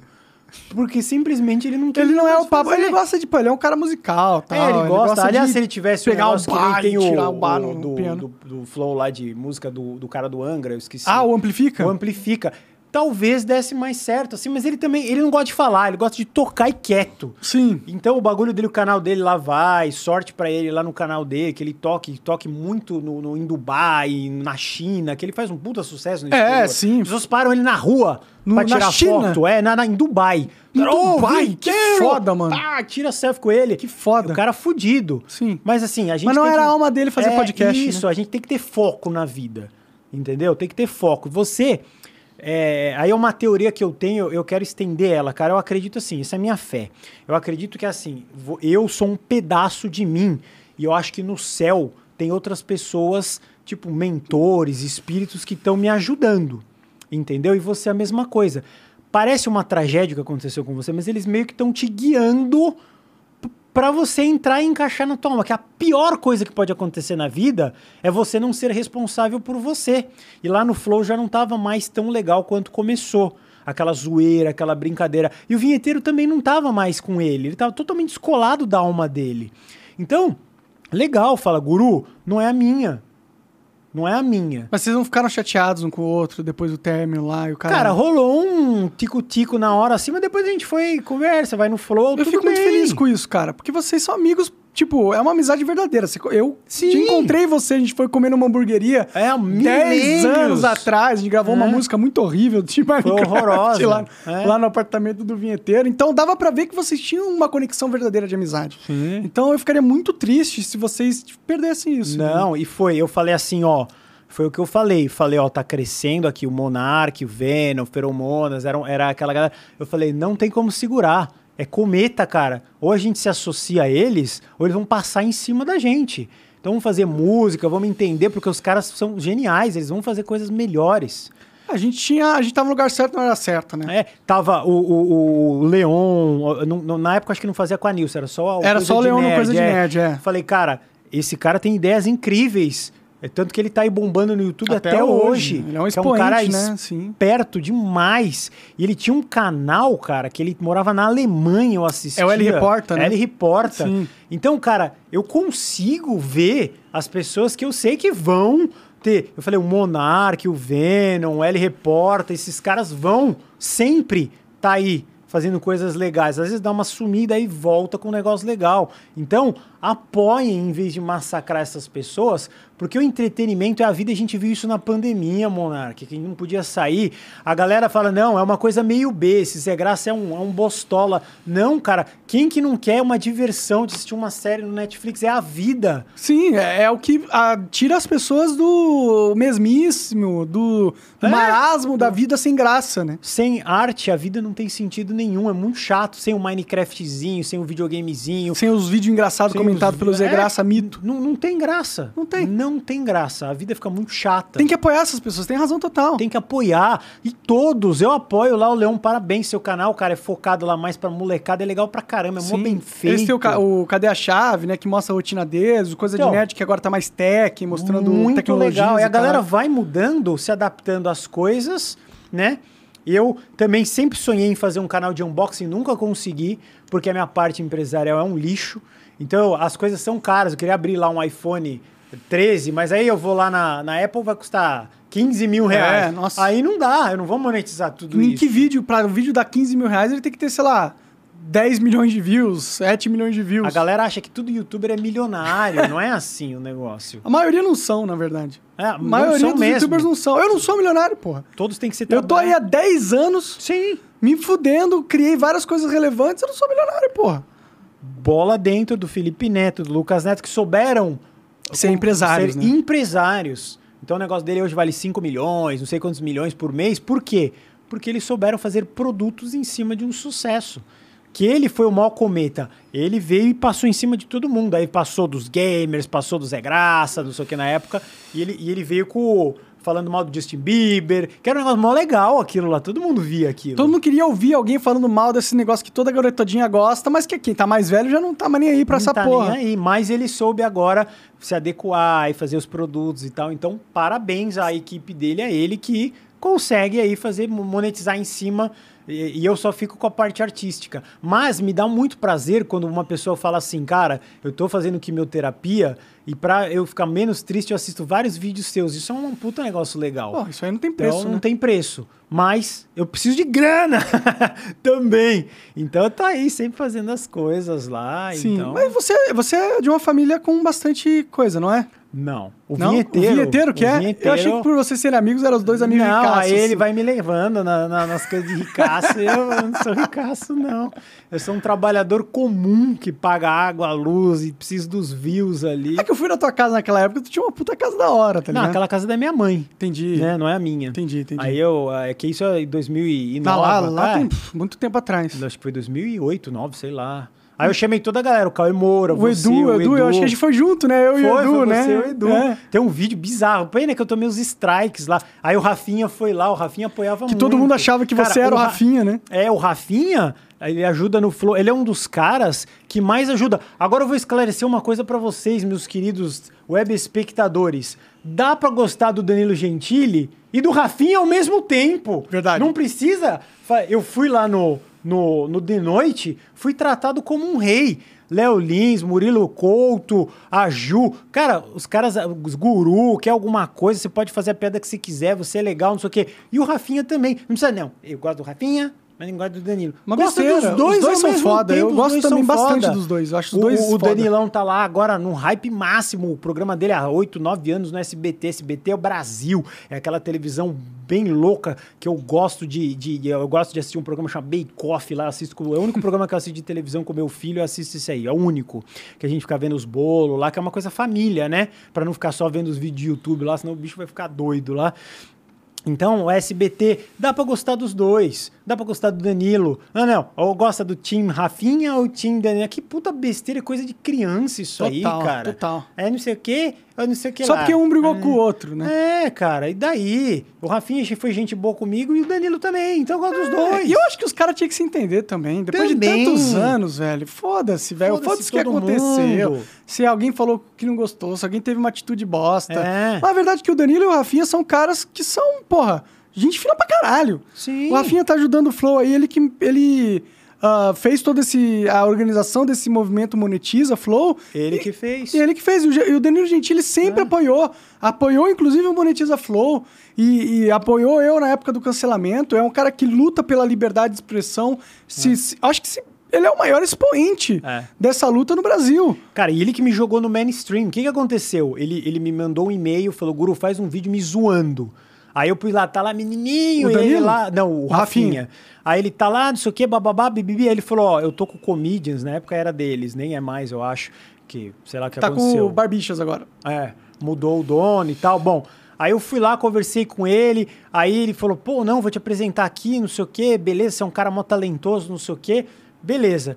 Aí, cara, na, foi 2011, nunca me esqueço, não, não sei se ele me chamou em 2011, eu confundo as datas, mas aí o que aconteceu? Tocou o telefone, uma mulher falou assim, alô, meio carioca, tá, aqui eu sou a secretária do Ricardo Waddington, não sei o que. Eu falei, pô, isso é mentira, cara.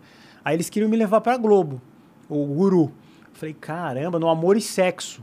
Porque a, a Fernanda Lima tinha feito uma viagem pro Japão e os caras falaram que a, a, a matéria não tinha rendido muito, pra eu dar uma zoada. Falar, tá lá, menininho. A cara, eu cheguei lá no Projac, aí fui. Falei, que da hora, não sei o que. Gravei. Da meio-dia às seis Da tarde. da tarde. Falei absurdos, a galera riu, chorou, que nem a gente tá fazendo aqui. Cara, acho que foi três segundos pro ar. Aí a próxima foi, aí não sei o quê, aí piriri, eu fiz oito participações lá. E aí, quando eles ficaram sabendo, o, o, o- o cara que é o diretor lá, o Fabiano do, do Silvio, me ligou. Ah, a gente quer que você venha narrar os vídeos aqui, o Silvio gostou. Falei, caralho, o Silvio Santos viu os vídeos do Guru. Que foda, mano. Mas eu acho que ele usou isso meio que de tática pra eu ir lá. Às vezes não, porque o Silvio Santos meio que comandava tudo mesmo, né? Não, comanda absolutamente tudo. Aí, aí eu não podia, porque na época, olha a burrice, Monarca, aí que vem a burrice. Ah, eu, eu assinei um contrato de oito páginas que eu não podia publicar a minha participação no programa da Globo em lugar nenhum. Twitter, Facebook, YouTube, porque a Globo não queria que eu vi. Ela tá nessa de controlar, né? Hoje, ela chama os influencers do Instagram pra aparecer na novela e, e fazer o stories, cara. Você vê que em, em 12 anos o negócio Eles foram entendendo como Virou. que funcionava o bagulho. É Aí eles muito foram mais vantajoso. muito inteligentes, né? é lógico. E eu não pude falar pra ninguém. Tanto que eu quase entrei no Trending Topics na era, é o guru. É, eu não podia. Por contrato, eu não podia twittar a minha participação. Olha que É absurdo, burrice cara. máxima isso aí, né? Olha que absurdo. Aí eu tava no hype máximo, eu falei, cara, a Globo me querendo, o Silvio Santos e o SBT querendo que o Guru participasse lá, e eu não fui por quê? Porque eu ganhava muito no YouTube, nessa época eu já tava monetizando, e eu falei, machismo. aqui eu tô seguro. Exatamente. Um abraço aí pro Edu que trouxe o Machinima pro Brasil, que me salvou. Que eu não ganhava, foi o Machinima. Aliás, Machinima eu queria falar com você, que é um assunto que ninguém quase fala. Cara, nós tínhamos a ma- o maior time de todos os tempos. Era um view total. Eu, você, o Edu, Venom, o Macaco. Era todo mundo ali. Era uma equipe absurda. Aquilo lá. Na época era Dinossauro, que agora é a Flair. E não sei o que. Porra, era, era uma Não, equipe. não, fora o fantástica. Leon e todo mundo. Guilherme. Gamer, Guilherme que Gamer, era, que era cara, gigantesco. Um cara que fazia os jornais. ele que modelou o jornal. Guilherme Game, um abraço para você. Faz tempo que eu não vejo ele. Cara, a gente foi naquela festa lá do, do no, na, no Jardins, lá do Machima. Cara, tinha todos. Se jogasse uma bomba lá, acabava o YouTube Brasil na época, cara. Eu pensei, falei, tá todo mundo aqui. Eu lembro dela, lembro. Um negócio muito louco. E a gente era muito sortudo de ter um Machima, a gente não, não percebia na época. Um CPM né? de 2 ali, que era Nossa, lindeza, Por né? todas as, as visualizações, né? Não era só as que eram monetizadas ou não. A gente não sabia a bonância que a gente tá ten, tá, tava tendo naquela época. E a gente era ainda um pouco ingrato com o Machima. Totalmente. Que a gente ficava querendo mais, mais e mais. mais e, era mais. uma besteira, porque o Machima era uma mãe, um pai, um filho, É um tio, verdade. era tudo. É verdade. Os caras eram demais. Que, que- aquilo eu tenho saudade, cara. É verdade, né? E acabou acabando, né? Então, acabou por quê? Eu não vou nem lembrar o nome das pessoas. Era pra ser o Guilherme Gamer pra apresentar o jornalzinho lá que era do Machinima. Que era óbvio que ele era o cara mais capacitado. Ele é um jornalista espetacular. Ele, ele, ele faz um teaser, um drop do jogo que era incrível. Só que aí chamaram um cara lá, porque não sei o quê. Eu falei, não, cara, tem que ser o Guilherme Gamer. E eu cuidando da parte de humor, e o Monark e o Venom lá com o Minecraft, o Leon, não sei o quê, cara, aquele trio, era ca- cada um no seu, o negócio, né? É. Mas aí deu aquela que, que procó louco Mas também teve lá. outra parada no Machinima, porque ele garantiu o CPM fixo, certo? Então, para eles terem rentabilidade no negócio deles, eles tinham que ter grandes criadores que ah, o CPM deles eram maiores, mas mesmo assim eles ganhavam um fixo. E é o que aconteceu, esses grandes caras gringos começaram a sair do Machinima. E aí, como que eles vão tancar todos os canais menores, ou os canais É. brasileiros que monetizam um AdSense bem menos, né? Aham. Como que eles vão tancar, sendo que os canais grandes gringos, que eram que davam lucro, saíram? Ah. Daí eles acabaram perdendo as vacas leiteiras que tinham no Machinima e sobraram apenas aqueles que davam prejuízo, que era a gente. Ah, é? A gente dava prejuízo Tá. pro Machinima. Ah, o PewDiePie era do Machinima. Era, todo mundo era, do cara, Machinima. o PewDiePie, o maior youtuber do mundo. Mas eles foram saindo. Aí eles foram saindo, foram... Porque outras networks começaram a aparecer, começaram a dar contratos de porcentagem, em vez, tipo, em vez de dar um CPM fixo, eu dou 70% do CPM pra você e 30% fica pra mim, se eu sou a Machinima. E aí eles ganhavam mais, porque o CPM gringo é maior, é mais do que 2 dólares, né? É bem mais. Então, não tá, não, é, não- a matemática não fechou pro Machinima no, no final das contas e eles acabaram falindo. Falindo, né? Olha só. era E a gente queria mais, sendo que a Boa! gente não entendia que o que a gente tava ganhando era mais do que a gente deveria ganhar. Era mais. Não, Porque o nosso. CPM não era 2 dólares. É, era michadão depois. Era michadão, né? ninguém investia a publicidade no Brasil. Não existia isso. Cara, imagina o Flow nos Estados Unidos. Nossa, eu tava, a gente tava de Rogan, né? Milionário. Tava né? de Rolls Royce. já. Pois é, né, cara? negócio- Pra você ver como a gente acha que a gente. Esse negócio de ser famoso mexe com a cabeça, né, mano? Mexe. A gente acha que a gente é o bonzão e que a gente é os pica, e a gente acha que todo mundo tá devendo pra gente alguma coisa. Mas na verdade, a gente nem percebe que a gente tava numa posição muito boa Superior, e né? tava querendo mais porque a gente se achava, tá É, ligado? eu não passei por isso, porque quando eu tava mega famoso, eu era anônimaço. Então eu não tive a fama. Agora que eu me mostrei, o negócio tá mais baixo. Tá bem menos do que já foi. A galera me cumprimenta, é o guru, não sei o quê, mas é uma Ah, coisa você é muito... uma lenda da internet. Mas assim, mas é muito respeitoso. Eu lembro do, do- da história do shopping, que você teve que sair lá. Que se eu tivesse aparecido na época, mesma coisa. A mesma coisa. Mesma coisa. O Rafinha falou isso pra mim. Acho que seria maior até. Ele falou, cara, você não conseguiria dar dois passos numa padaria sem alguém te agarrar. Ele falou, pela fama, pelo tamanho. Se você mostrasse a cara Se eu tal, né? mostrasse a cara, mas eu falei, eu prefiro ter uma vida assim, low, porque eu gosto, eu gosto muito da minha família, eu gosto de sair. As pessoas chegam num baita respeito, eu não tenho do que reclamar. Tô no guru, eu vi a degustação, comprei uma água lá que você me recomendou, é uma merda. Falo, Aquapanã! é, a Copaná. A gente, pô, e, e quanto que eu não lutei com os supermercados pra alguém vir patrocinar a gente, ou a gente fala, é a galera de. Eu vi! Eu ia no supermercado, ó, tô pegando por sua causa, não sei o que. Eu falei, porra, e ninguém. Porque eu não sou amigo de ninguém, de nenhuma agência, eu não sou da Beautiful People. É, isso aí que você falou é real. Aí, o que, que eu vou fazer? Você não, você não milita, você não lacra, não você não nada. fica Eu é, sinalizando virtude. Mas, infelizmente, pra você ter o contato dessa galera que hoje tá no controle de onde vai a mídia ou não, você tem que sinalizar virtude. É. Você tem que para, pagar de bom moço, pagar de perfeito. Que é um pouco o que tá acontecendo com o Casemiro. Por exemplo, o Casemiro, ele fica. Ele, ele é um cara muito amável. Sim. Ele é, é um cara muito carismático. Muito. Mas ele tem que perceber que ele tá numa, numa onda onde ele, ele só tem tantas oportunidades justamente porque ele não enche o saco de ninguém. Ele não dá opiniões polêmicas, ele segue o fluxo. E isso é muito inteligente da parte dele, né? Total. Mas ele tem que entender que, porra, tem que ter espaço para as outras coisas também. Não é só o que ele faz que tem que ter espaço. É muito legal o que ele faz. Eu acho foda. Mas tem que ter espaço pro Zé Graça, pro Monark, os caras que são mais malucão, falar nossas maluquices. Sim.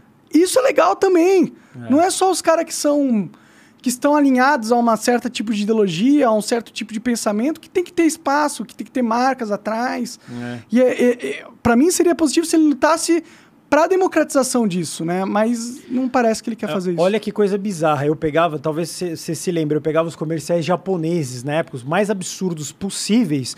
Hoje nós temos uma campanha no ar lá da, do Lamen, lá da Nissin, que é exatamente o que eu fazia 10 anos depois. Que é os desenhos japoneses. Oh, não sei o quê, aparece o cara Lamen Nissin, miojo. E na época eu mostrava aquilo e o YouTube ficava pé da vida que eu punha os vídeos de texto, mas eu achava legal, curioso, a televisão do Japão é infinitamente superior à do Brasil em humor, em coisas arriscadas, que é o que a gente tenta fazer. E eu queria mostrar, falei, cara, o Japão, por exemplo, as Olimpíadas do Faustão, que é um puta quadro legal, é inspirado na televisão japonesa, porra! E ninguém sabe disso. Eu vi os vídeos mundo, de- Não, o Faustão, não sei o que. Não um gênio. é! É japonês aquilo lá, os caras correndo na ponte, o cara tirando pá, pá. É muito legal aquele quadro. É muito legal. Não que não tenha mérito o Faustão, é, parabéns Claro. pra ele. Eu só tô dizendo que eu queria trazer as bizarrices, que o, o guru que que é? Humor bizarro. É bizarro. Eu queria ver o fetinho do mal, os bichos monstruosos que saem, é, que parecia uma shampoo, Satanás, né, é, que você falava, palhaço do palhaço do satanás. Satanás. E aí eu dava uma liçãozinha de moral na galera, não come esses lanches engordativos aí, seus trouxa, não sei o quê, blá, blá, blá. E, e- e vamos ficar porque tinha Zorra, Praça é Nossa, que é a coisa que passa na televisão. Tem o seu espaço? Tem, cara. Mas vamos fazer um humor bizarro. Vamos, tem, tem Que é ter um legal pra caralho. É legal Nossa, eu consumia. Zé Graça de, todo dia. Cara, eu era louco. O canal dando milhões, eu coloquei uma biromba de um vídeo chamado Ken Bengaludo. Tá por aí, procurem aí. Eu não vai estar nunca mais. Que era simplesmente o Ken com a biluga de fora. Era uma zoeira aquilo lá. E era zo- zoeira pela zoeira mesmo. Eu queria que explodisse o cara. Eu pegava a música que dava strike e colocava música de banda famosa e narrava em cima, porque eu queria. A- o meu prazer, Monarca, era, era ver os comentários. Eu vivia de comentário, não tinha dinheiro. Eu morava com a minha mãe, que você foi lá na casa. E eu falei, ele. E eu falava, vamos Morava lá. bem pra caralho. Morava, era, É. era maravilhoso. E, e por isso que eu tô lascado agora, que eu fiquei um tempo lá. e, e, e, e- era, e era aquilo, cara. Eu vi os quem bem galudo, eu encontro. Ah lá, deu, deu um pedacinho do quem bem galudo É, não aí. põe- é bom. Não põe, não. Que Pode pôr, sim. o ramo. Não, é. É o Rumble, pô. Não, tem nudez, cara. É um negócio absurdo. Será que no Rumble não pode nudez? Não, não, não, não põe. Dá uma olhada aí, dá uma olhada. Tá, ca- ó, dá- Vamos ó. descobrir o limite do Rumble, pô. Não, ó, cara, tem nudez. tem- Aparece uma pistola Mas é de, de plástico. plástico. É de plástico, porra. No, eu tô, nossa, no YouTube, eu lembro cara, que eu na tomei escola, três flechas na cabeça. Quando eu vi. tinha, sei lá, sete anos, os professores me deram um livro de, de educação sexual. Eu mostrava ó, a biluga em toca aí, desenho. vamos ver, eu vou ver na telinha aí, a gente já, você já vai chorar de rir. Né, esse é o comecinho, não é nada, bota no meio do vídeo aí. Ó. Pera aí, de- deixa ele ver aí, ó lá, ó lá, não dá. Ah, Ah, eu acho que tinha que dar, pô. Não, é- não dá. Ele dá surra de biluga ali, Ele dá, deu uma leitada na mina. Ah.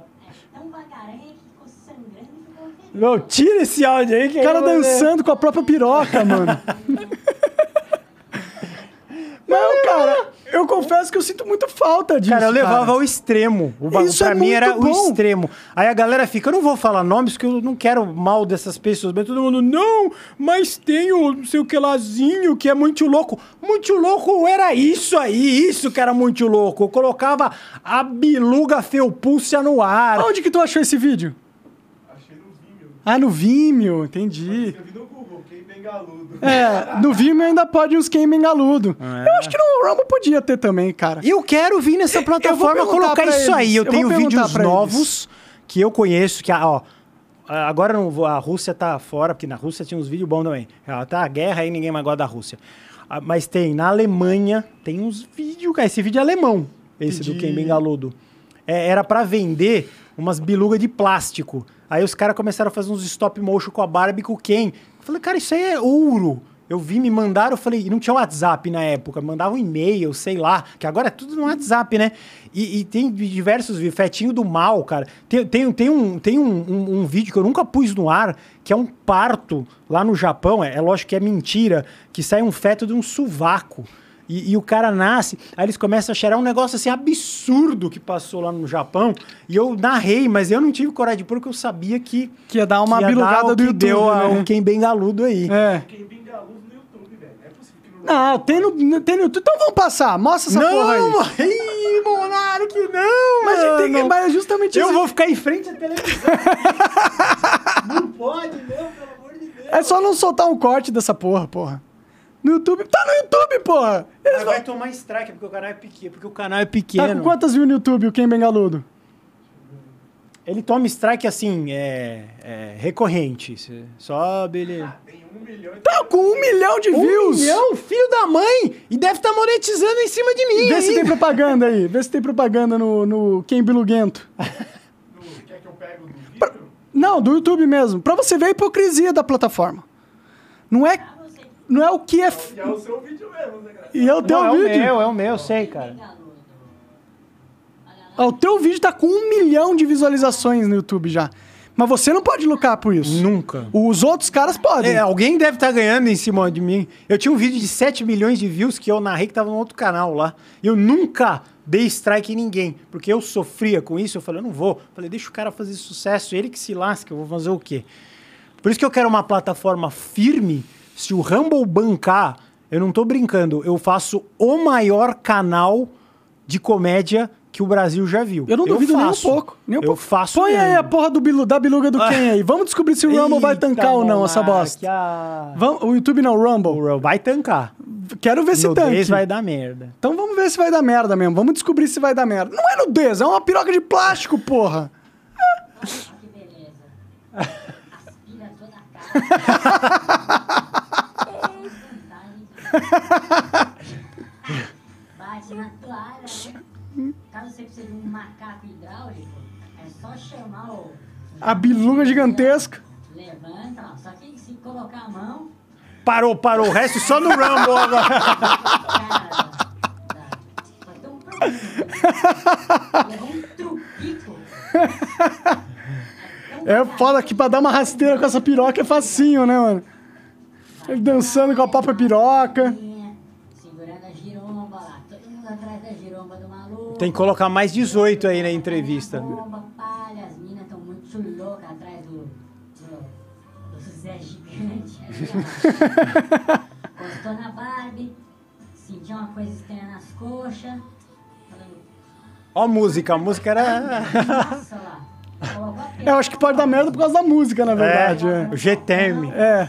Mas fecha aí. Vamos, já descobrimos aí. Vamos testar o limite do Rumble aqui, entendeu? É, mas aí quem quiser ver, eu, eu posso fazer novidades disso e tem vídeos modernos. Esse vídeo é da, da época do Guaraná com rolha, até aquela 480 era a, A definição, máxima, definição né? do vídeo.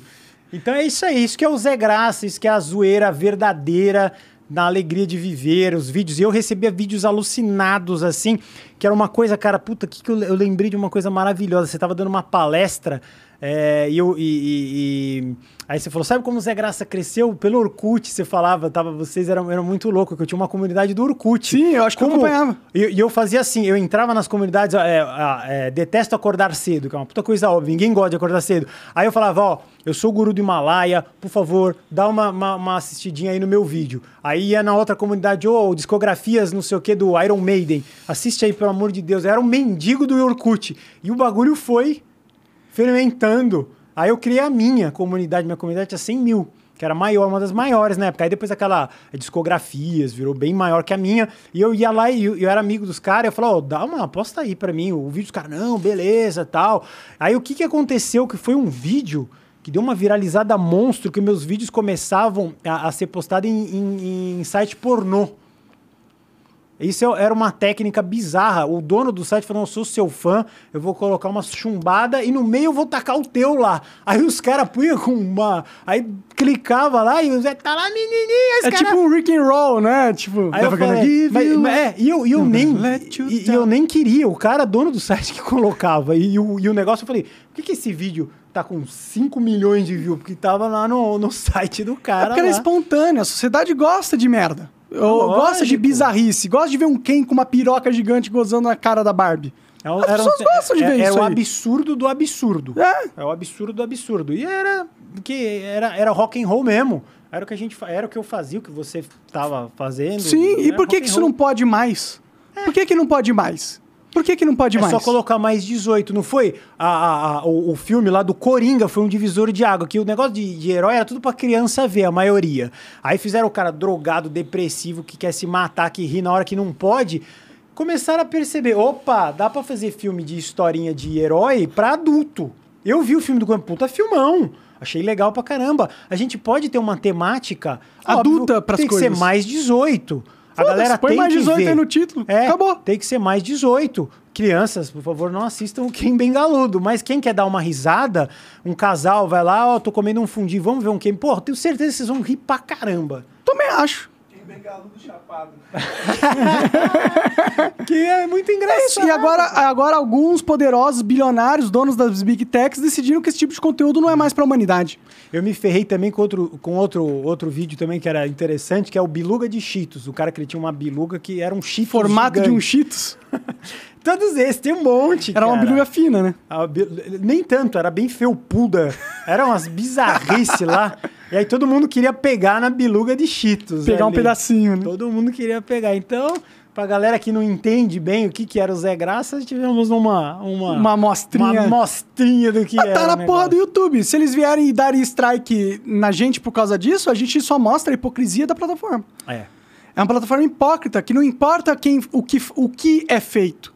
Importa quem fez. Quem fez? Se você não é da Beautiful People, se você não é um Casemiro da vida, que todo mundo gosta, já era, mano. É pau Ah, no mas teu aí cu eu desafio o Casemiro a fazer um review do Ken Bengaludo. Não vai não fazer. vai fazer. Não vai fazer. Vai fazer. Não vai fazer. não. Ele entende É o jogo. impossível. Ele, entende, ele sabe que se ele fizer isso, ele se fode. Mas eu, eu aposto que ele teria vontade. aposto que seria um talvez. conteúdo foda se ele fizesse. Não faça. Mas ele tá censurado por uma grande plataforma que decidiu que eles são donos da verdade que podem ser ditos ou não na internet. É. E é isso. É, bom, ficou lá, a galera viu. Quem, quem viveu essa época, você conseguiu viver. E eu curtia demais, cara. Eu vi o teu primeiro vídeo, que era um tutorial de Minecraft ensinando a jogar. E lá ali eu já vi. Falei, falei, ó, aqui é sucesso. O, o Euro, Eurotruck, que é o do Venom, que Isso, ele, que ele- isso. Porque o negócio dele era o É o Mine Truck mais. Simulator, é, Eurotruck, isso. Cara, a galera, todo mundo do mainstream tentando jogar. Eu assisto as lives dele no Facebook, ele mandando um pau. O carisma não tem como comprar, não tem aula de teatro, não tem nada. É alma. É o É negócio a verdade da dele. pessoa. Porque, cara, eu não consegui entender na minha cabeça de velho decrépito como que uma pessoa assiste um outro jogando videogame. Eu falei, cacete, isso é muito chato. Porque eu sou velho, 40 anos, sou velho. Não é gamer. Mas não sou game, de jeito nenhum. Mas é, eu era gamer de cartucho, assim, né? Sim, era as sim. coisas mais toscas possível. Não tinha update, não tinha nada. Você ligava lá e saía. Não dava nem pra salvar mais. Nem Cai fe- sem internet, a Cara, luz, era essa luz, muito. fudeu. O PS1 que começou com os memory card lá antes não tinha. Caiu a luz, você chorava. Antes era password, né? Password, tinha password, é verdade. No Super NES, às vezes você digitava umas password lá. Então, é, é- é- é tirar. Eu, eu sempre falo isso, cara. Por exemplo, Porta dos Fundos tem que dar certo. São 40 pessoas envolvidas. Tem figurinista, maquiador, roteirista, cinco caras foda escrevendo a piada. Se não der certo, porra, é uma incompetência gigante. Sim. Agora, Venom, agora Guru, Monark, uns nerdola num quarto.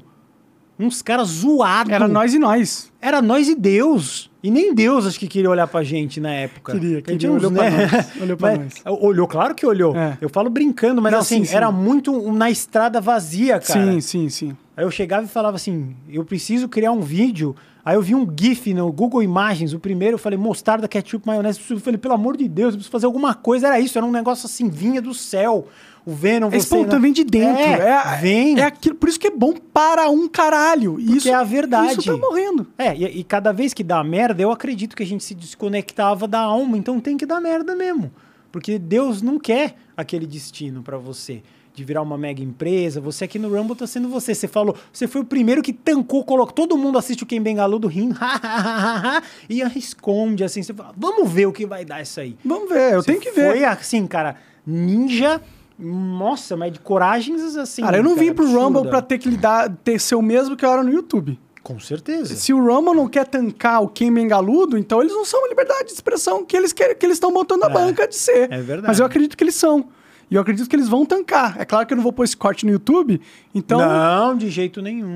Apesar do vídeo estar no YouTube, Então, porque ele tá no canal do Chiquinho qualquer coisa, mas É. se for do Monark, do Zé Graça, ou de qualquer outro youtuber que tenha qualquer relevância, adeus, mas ele deve estar num canal X, que o cara só postou aquilo e morreu. sim. Que por e isso aí que não o fica YouTube caçando. hipocritamente não faz nada. Não caça. É, o que eu acho que ele não deveria, não deveria caçar. Deixa lá. Mas também não caça nós, porra! Não. Deixa nós ser livre, caceta! Tem, e, e quer colocar mais 18, eu coloco. Só, mas só assiste, mas põe a, a- faço o login e vamos que vamos.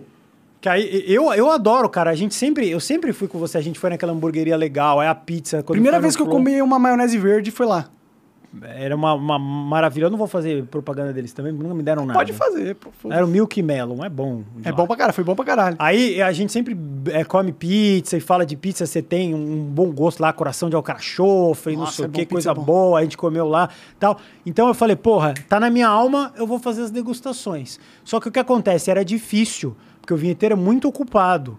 Então, vamos gravar, não, eu tô tocando piano em Dubai, porra, aí não dá, e eu tenho que manter aqui, porque o YouTube é ritmo, frequência, é frequência. É É a internet, né, em si, né? em si. É. Eu- e quem foi a primeira pessoa que descobriu isso, eu vou falar isso também, foi o PewDiePie. O PewDiePie, eu tava olhando o canal dele e falando, esse cara tem alguma coisa muito genial, porque por que tanta gente assiste esse cara? Eu vou ver esse canal desse cara aí. Aí ele começou a postar 5, 6 vídeos por dia, eu falei, é isso que eu vou fazer. Pum, tomei agora, brum. Porque é o que o, que o, que o YouTube É como quer. o algoritmo e, tá e o, e o projetando. PewDiePie é exatamente o que você falou, é o que o YouTube quer. O carinha bonzinho, que faz as piadas lá legaisinhas. Ele é talentoso pra caramba, mas ele tá enquadrado na receita primordial. E quando ele desviou na Twitch, que ele fez uma piada sobre nazismo também lá, Puxe, Maria. foi catástrofe internacional. internacional. Porque Foi, o- foi inclusive o que deu sequência ao Adpocalypse. Que, as, É. que as empresas todas de marketing falaram, ou você censura o teu usuário, o YouTube, ou você censura o seu usuário, ou, vou, ou todas as marcas vão sair fora. E aí o YouTube tinha a escolha de tancar, de falar, ah, vocês vão sair fora do YouTube? Vocês querem não estar na internet? Então vai, quero ver. Ou eles poderiam fazer, ah, tá bom, desculpa, vamos censurar todo mundo, que foi o que eles fizeram, né, infelizmente. Aí o que, que eles pegam? O dinheiro que ia pro YouTube, eles pegam e põem na ABC, na NBC, na CBS, que são as grandes redes lá, as três maiores dos Estados Unidos.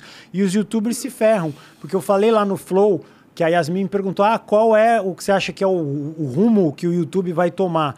Eu falei, cara, não tem outra saída. É o Mr. Beast, que você já queria fazer lá. Sim. Que, que é, é esse cara, assim, Não tem controvérsia. passou a gente de. Nossa, ele pegou a plataforma, ele usou de, das melhores maneiras possíveis, imagináveis. Gênio, ele é gênio, Pra Mr. caralho. Beast. Pra caralho. Então, o, o- quem fizer o Mr. Beast brasileiro, tem lá o Balian que tá fazendo, que é legal, mas Tem ainda dá que o fazer Nobu mais. tá tentando fazer também. Mas vocês que iam fazer com o dinheiro do Flow, nossa. A gente senhora, acertar o formato, né? Mas vocês agora já era. Arregaçar. Agora já era, infelizmente. Mas tem que ter grana, né, Monark? É, não adianta e só ter grana ideia. Eu tenho a ideia, mas não tenho a grana. É, grana ferrou. realmente. Eu tenho vontade de fazer muita coisa que eu preciso de grana e eu não tenho. É, muita, hein? Ali É. era a grana muito boa. Sim, é uma merda, né? É. Infelizmente a gente tá caminhando pra esse cenário de menos liberdade, menos liberdade. Por isso que eu aposto no Rumble, cara. Apostou Por, bem. por mais que a, a plataforma não esteja pronta ainda, no sentido que tem muita coisa pra melhorar. Interface tem que melhorar, tem que estar traduzida em português. Tem que, quando você abrir o Rumble no Brasil, você cai numa home em português, com vídeos brasileiros. Tem que melhorar muita coisa, muita coisa. Mas eles acertaram no ponto fundamental, que é dar liberdade para as pessoas se expressarem. É para isso que uma plataforma serve. Ela serve para potencializar a humanidade, não para direcionar para o lado que eles quiserem. YouTube está querendo direcionar a humanidade. Você não vai direcionar a humanidade. Você não controla a humanidade. Você não diz o que pode ou não ser dito na internet. Isso não existe. E todo mundo que tentar fazer isso vai, na minha opinião, perder. Vai, é. E eu desafio o Rumble aqui. Eu posto os vídeos legais, eu tenho mais de 6 mil vídeos e vou produzir os novos, são melhores ainda. nessa plataforma, se vocês me apoiarem, eu venho aqui, aí vai, vai Monark, Zé Graça, aí começa a criar a... Um time de conteúdo ali, Um né? de Porque conteúdo. só tem eu agora. É. E não, não vai, uma plataforma não vai é, é, vingar com uma pessoa só produzindo Não, conteúdo. uma só não dá. E chega de dancinhas enfadonhas, a gente vai colocar coisa legal lá. O Monark tá trazendo um papo, trazendo gente boa aqui. Eu vou levar o humor pra gente bacana assistir. Humor, humor de verdade, não esse humor É. é, politicamente correto. Ou os malucos que não são maluco de verdade, que é o que mais tem aí, né? Os maluquinhos, é, eu sou humorista muito louco, mas só um pouco louco. Eu sou assim." louco, mas se, se a- É. o meu ganha-pão depender de censura, eu vou censurar porque eu sou humorista do- só na onde eu tô ganhando dinheiro, né? Então, eu fui até o final. Eu vi o, o capeta me abraçar lá e perdi o maior canal. Falei, vamos, vamos e vamos e vamos. Por isso que chama Zé Graca 3. Já estamos no terceiro canal aí. E já tomei umas quitompadas aí que, nossa Até senhora. no Master, né? Parece que os caras te odeiam. Sim, ele Não sabe. parece? Ele Não, sabe, ele é sabe. fichado já. Eu também Já, acho. eu já, já Eu troquei ideia acho. com os caras lá por e-mail dessa vez. E os caras falaram que é o nome já associa. E desde a época. Você virou um mito lá do, do, do bicho-papão pros é, caras. aí já. Ai, meu Deus, liberdade. O Zé Graça É. tem liberdade e fala, fala coisas que são fora da nossa caixinha ideológica de bosta. Ah, não, ele é um inimigo. Total. Aí a galera fica. É um lixo essa bosta. Que eu tô agora- cansado disso. É, é, é bem complicado. E agora eu tô lá com o novo podcast, que é o Paranormal, né? Que eu tô tratando de coisas de, de espiritualidade. Então a gente tá querendo levar todas as, as religiões, todas as filosofias de vidas, das mais absurdas, que, que as pessoas pensam ser absurdas, que eu tô recebendo, só que a gente trata com muito respeito, que é o, o que é diferente, que ninguém tava fazendo isso até agora. Então chegam relatos, por exemplo, que esse eu, eu queria muito contar para você. A, a- uma mulher que ela falou que ela ficou grávida de um extraterrestre. E chegou o relato. E ela falou: Eu não quero fama, eu não quero nada, eu tenho 69 anos, eu não quero hype, eu não sou uma mocinha que quero aparecer no TikTok ou Tá com qualquer 69 coisa. É. anos, já tá no fim da vida. Falou: Tô, tô querendo Só contar quero a a minha verdade história. aqui, sendo E a gente falou lá no podcast, no Paranormal Experience, a história dela. A gente leu, literalmente, o e-mail dela é enorme. Eu vou fazer aqui a versão short. Ela teve uma relação com essa terrestre, né? Aí passaram-se oito meses e a nave veio lá, retirou o bebê. Olha, e agora o gato veio falar comigo. Porque eu tô falando de extraterrestre, eles já têm Já essa... tem sintonia. É sintonia, né? E, e- e- ela quer contar essa experiência que ela falou que ela teve um bebê híbrido. Muito bem, a gente contou essa história e começou a pipocar um monte de mulher falando que isso já aconteceu, Monark. Eu fiquei, cara, não é possível. Porque inicialmente você acha que é mentira. Só que começaram a aparecer outras, comigo também. Comigo Desse jeito também, igual. Desse jeito igual. Gente, e, e teve um cara que foi lá e falou que conversou com o bebê alienígena, cara. Só que é um negócio que eu não posso falar assim, é mentira. A princípio parece ser um baita absurdo. Só que você vai vendo mais relatos. O Edson Boaventura, que foi lá, levou a operação. Tem um negócio Nossa, chamado ele tem Operação. vários- vários ele tem os livros, né? documentos, cara. E os negócios que você vai vendo, cara. Eu falei, não, isso aqui é zoeira, isso aqui. E a gente foi. E é aquilo que a galera não quer falar. Quem disse que tem, quem disse que não tem? Eu, eu não acredito. Eu tô sendo bem sincero, mas agora eu tô começando a ficar com o pé, não acredito, não acredito.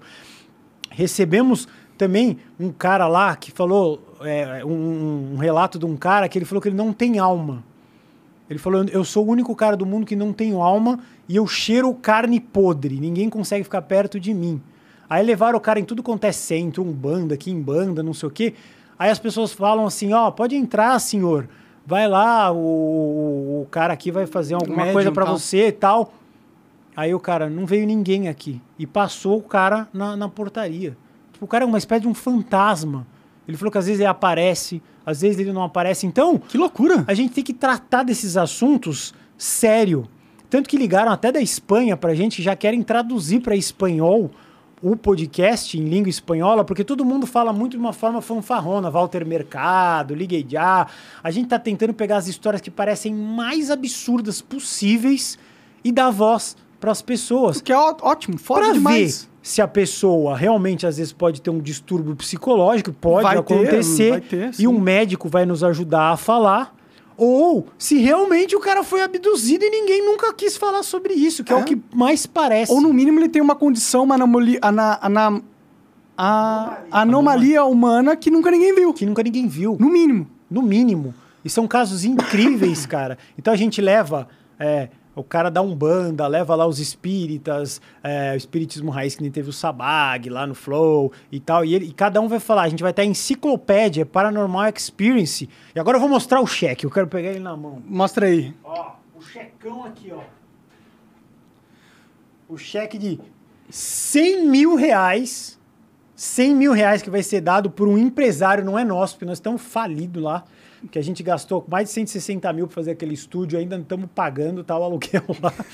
e o cara falou que se tiver uma experiência paranormal verdadeira, ele, ele deposita um Pix na hora de 100 mil para essa pessoa. Caralho, da hora isso aí. E é um empresário lá, porque o meu sócio, ele trabalha num banco muito fera e os caras lá têm grana. Eita, se tem grana o pessoal de lá. E o cara, ele quer experimentar uma, uma, uma experiência paranormal. O que, que é uma experiência paranormal? Eu vou explicar para quem não sabe. Se alguém chegar lá e trouxer um ET, um extraterrestre, ganha 100 mil na hora. Na hora. É o Pix na hora, sem choro nem vela. Uma experiência paranormal. Se alguém chegar e fizer uma uma coisa do futuro, falar assim, ó, no dia 25 de junho vai cair um avião da China Airlines no meio da Mongólia. Não vai falar, vai cair um avião, coisa Tem que ser genérica. específico. Tem que ser super ultra específico. Tem que falar o nome, o nome, número do voo, aonde que vai cair. É uma coisa, a pessoa é um paranormal, ele prevê o futuro. Sim. Vai ganhar 100 mil reais. Ó, que da hora isso aí, mano. Na hora. Porra. Então, todo mundo que quiser ir lá, Paranormal Experience, se inscrevam lá, por favor, ajude o Guruzão, porque eu tô querendo, eu tô fazendo de alma, porque eu, eu, eu- faço essas coisas do Guru é, é, misturado, porque eu realmente acredito nessas coisas. Eu acredito em extraterrestre, acredito em meditação, que anterior a Meditação é fácil de acreditar. Sim, né? mas em 30 anos atrás era meio coisa de indiano louco. Verdade. Agora, acupuntura, eu sempre uso isso. A Sim. galera, ah, você é louco? Vai espetar um negocinho, vai melhorar o teu pé? Isso aí é, é bruxaria, é besteira. Agora, as- a medicina tá usando. Então, tudo começa Tem estudos que numa comprovam, ideia né, a eficiência. que parecia uma mentira. Sim. Por isso que eu falo que eu não posso falar mal da mulher que falou que engravidou do ET, ou da pessoa que não tem alma. Tem um cara lá também que mandou um relato falando que ele mora em duas realidades diferentes e ele consegue visitar. Ele falou que vai mostrar a família do lado de lá. Eu falei, mas você tem celular, filho? Tira uma foto e me mostra. Ele falou que vai fazer. Não veio, mas disse que vai. Ele falou, ó, eu é na Terra. Ele falou que são duas realidades paralelas, iguais, que rola um mito aí, se vocês quiserem ver, do tal do Sete Além, que um cara até foi lá falar que é uma, é uma Terra piorada, que é uma realidade paralela, que tudo é meio pior do que a Terra. É tipo um Resident Evil da Terra. Pode crer. Um monte de zumbi. Só que é igual, tem a Avenida Paulista, só que a Avenida Paulista é cheia de cara querendo te matar mesmo.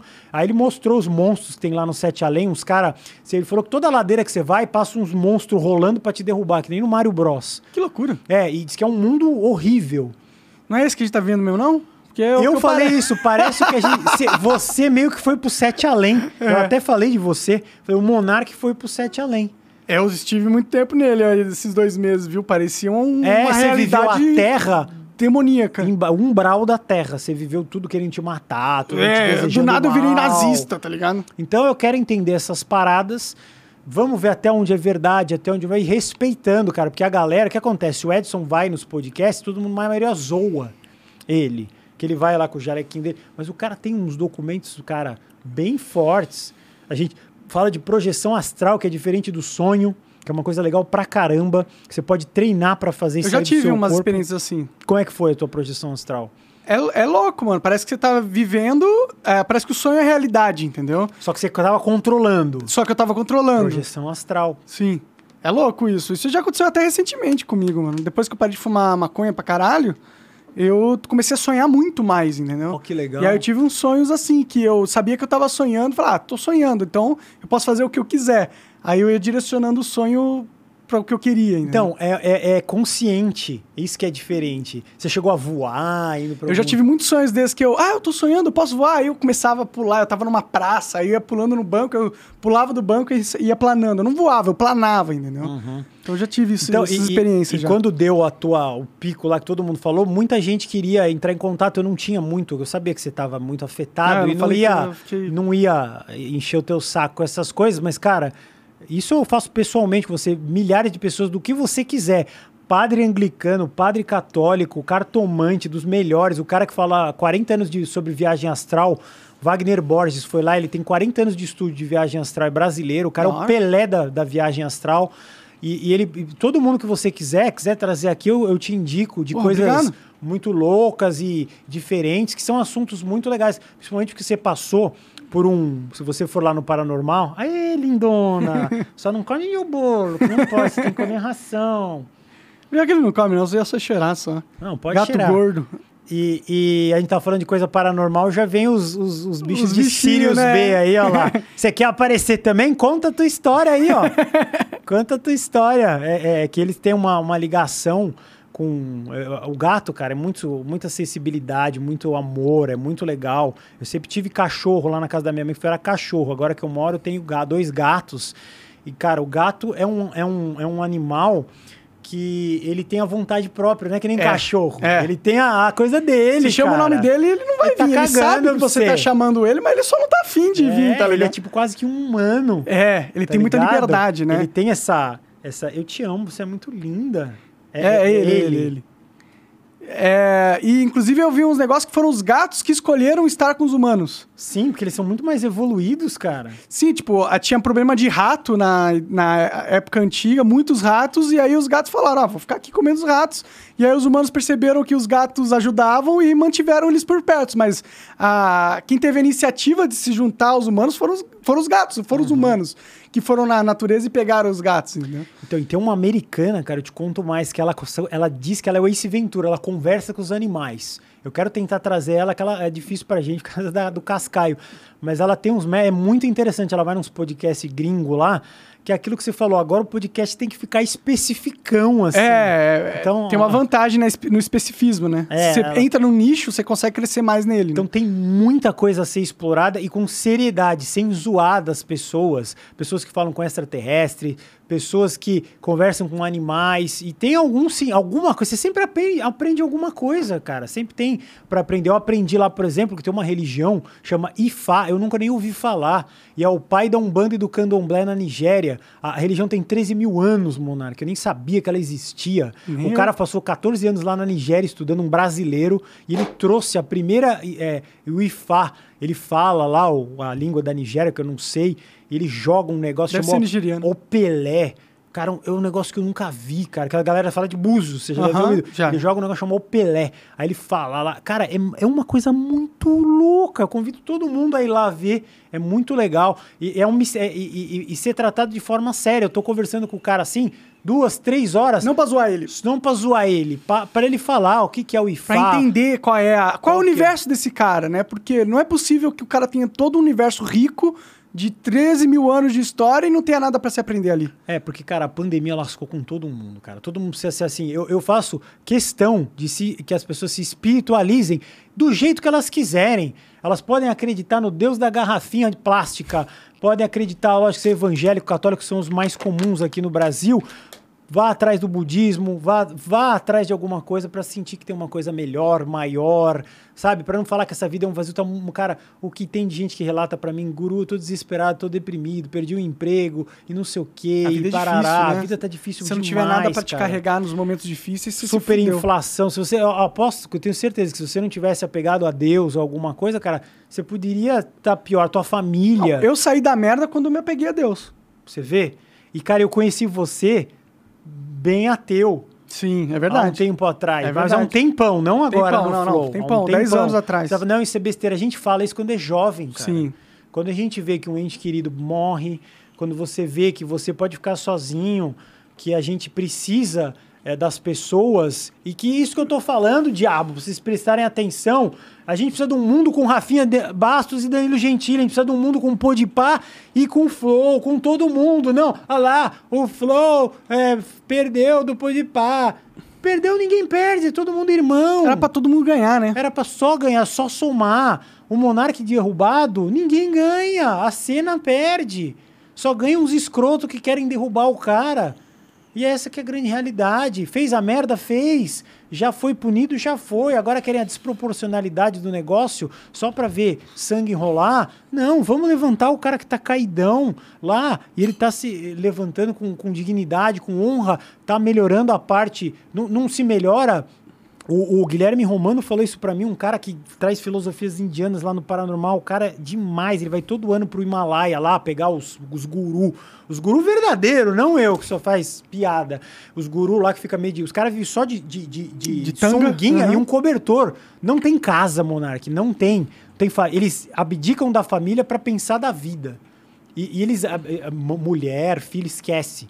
Ele fica na montanha mesmo, com o cobertor para não passar frio, que faz um fio do diabo lá no Himalaia.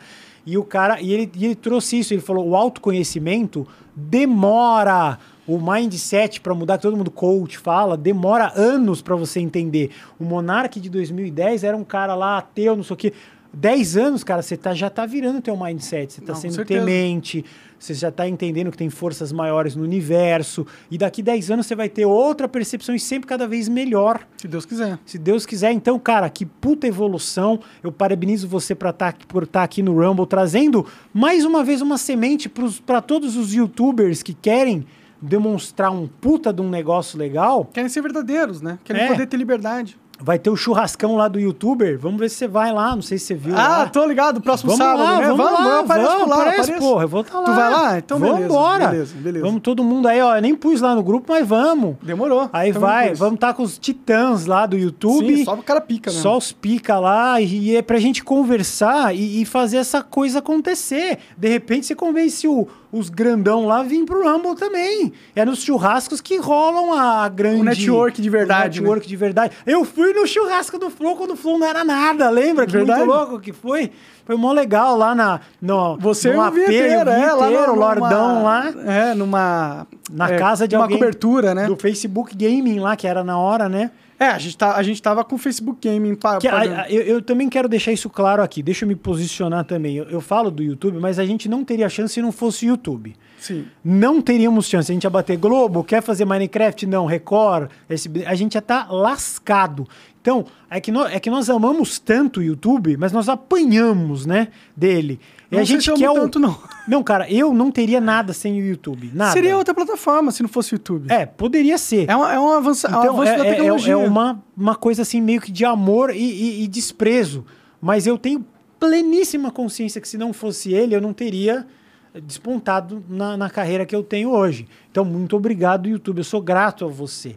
Mas melhora aí essa parte, pelo amor de Deus, né? Eu de- já desisti do YouTube já. Pra mim é... Você já meio que. Não, eu acho que vai só piorar. É, eu também acho, infelizmente. Porém, é, é- é- é impossível não ter gratidão por eles, pela minha projeção ali. É que eles dominaram e, cara, a, galera, a verdade é uma só, o Monarcão. A galera é muito preguiçosa de mudar. Você fez um milagre, cara. Porque eu falei, vamos acompanhar o primeiro lá do Venom. Aí eu vi lá, meu, dando 20 mil pessoas assistindo. Falei, cara, milagre. É milagre, cara. É, numa Então, plataforma você- desconhecida até Não é hoje. possível. Você está sendo acompanhado por. Então vamos falar que esse seu terceiro ressurgimento foi games, podcast. Você está na sua terceira fase monárquica aí. Respeito, cuida das coisas, cuida da sua saúde principalmente, que vai dar certo. Então diminui a, a Consumo de a drogas, maconha e as drogas e tal. Que, cara, lúcido, você é um cara muito inteligente. Obrigado. Muito, muito inteligente. Você tem essa capacidade e você não está sozinho. Você tem seus amigos aqui na Terra. Eu tenho certeza que você está sendo assistido pela galera lá do céu. Senão você não, não- não traria 20 mil pessoas Eu não teria força. X. Teria força. X. É. Então a galera, cara, você tem uma equipe imensa de gente ali. Tá na tua mão. Então, agora é foco para não fazer o, o- o que, o, o que o, o reverendo Lucas me falou, que é um padre anglicano muito legal. Um dia, se você quiser trazer ele aqui, ele adora você. É, é, você não pode escorregar, cara, porque a tua missão é maior. Entendeu? A tua missão é maior. Você tem um bagulho maior. Então, não escorregue em, em- em- em- tentações, em coisas bobas. Você está criando agora aqui uma. ah, Você tem a tua família que te criou, claro. Eu vejo o carinho que a tua esposa tem aqui com você de trazer o bolo, porque eu falava de degustações. Então, cara, isso é muito carinhoso. Eu fico até com vontade de chorar, cara. Desculpa. É, é, é isso, cara. É, é- é família. Aqui a gente tá estamos numa família. Ela me recebeu com um sorriso verdadeiro, ela quis fazer o bolo. Eu, eu fico feliz, tá ligado? Porque ela sabe que eu fazia as degustações, a gente se conversou de pizza.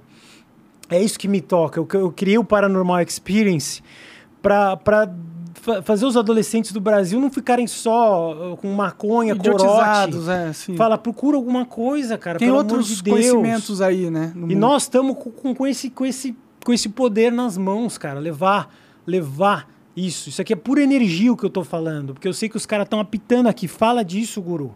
Não é à toa. Então a minha missão é essa: levar conhecimento e, e- e que a galera tenha. Curta a sua família, cara. Lógico que é legal você tá com 20, 30, vai na balada, dá uma zoada, é lógico, faz a piada. Mas, cara, honre o teu pai, honre a tua mãe, cara. O teu pai é um cara maravilhoso. A gente trocava as ideias lá no Twitter. Ele é um puta cara legal. Ah, ele acompanha, ele torce bastante. Ele tá sempre lá apoia. sempre defendendo, cara. Falei não sei o que. Eu falei, vem aqui, fala lá do Monark, já que ele não pode e tal. Isso é muito legal. Vamos lá um dia, nós dois. Vamos, vamos marcar a hora que vocês quiserem lá. Então, essa é a mensagem que eu quero deixar. Família, cara. Família. E quem não tem a família, o pai, a irmã, cria família. Pega um amigo teu e fala, cara, você é minha família. Ou. E, e cria um. Não precisa ser a família tradicional. um ciclo de pessoas Cria que te amam, ciclo né? de pessoas boas. Que é, diga-me com quem andas, que você vai ser. Se você viver na droga, na, na, na repetição da bebida, cara, você, você vai se fuder uma hora. Uma hora você vai se fuder. Pode demorar. 10 anos, 5 anos, 3 anos, 2 anos. Você vai se dar mal. Sim. Então, por favor, galera, por favor, prestem atenção nas coisas que vocês estão fazendo. A vida é muito preciosa, cara. É, é uma oportunidade única, né? É. É, o único jeito da gente ser quem a gente é nessa vida, né? Só. Em qualquer outro tipo de vida, a gente não seria nós. Seríamos outro tipo de pessoa. Exatamente, gente. Cara, na hora que você tava derrubado, quem veio te salvar?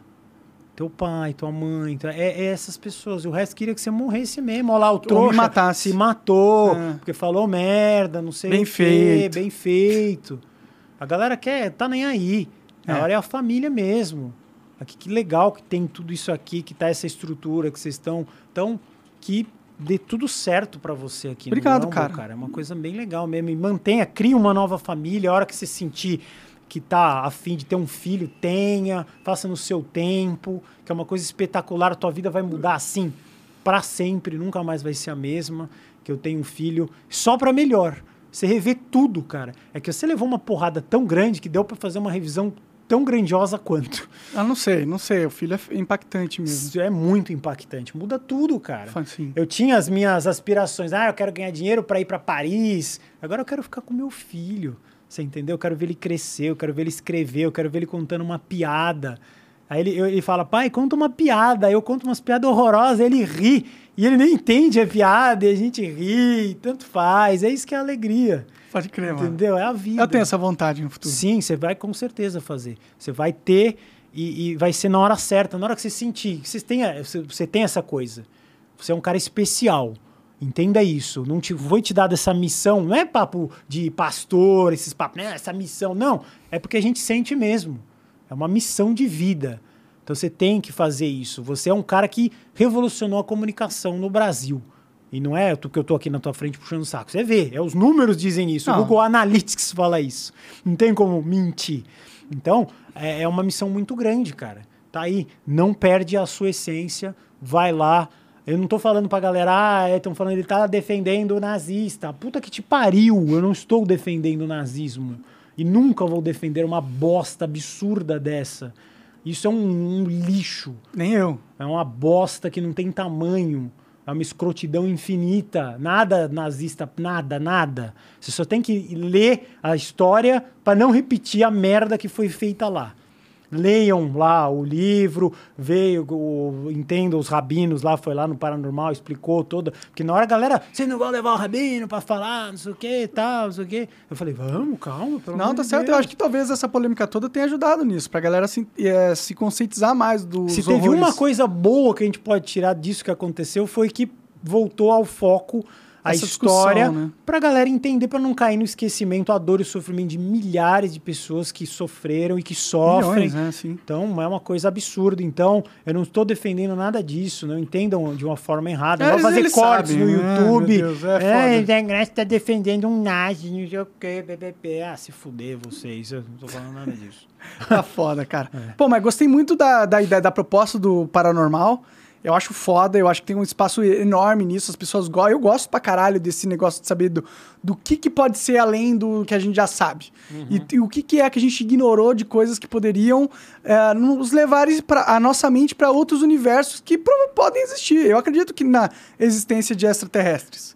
Sim. Eu acho que a, pros- a, a probabilidade deles existirem é 100%. É enorme. É. 100%.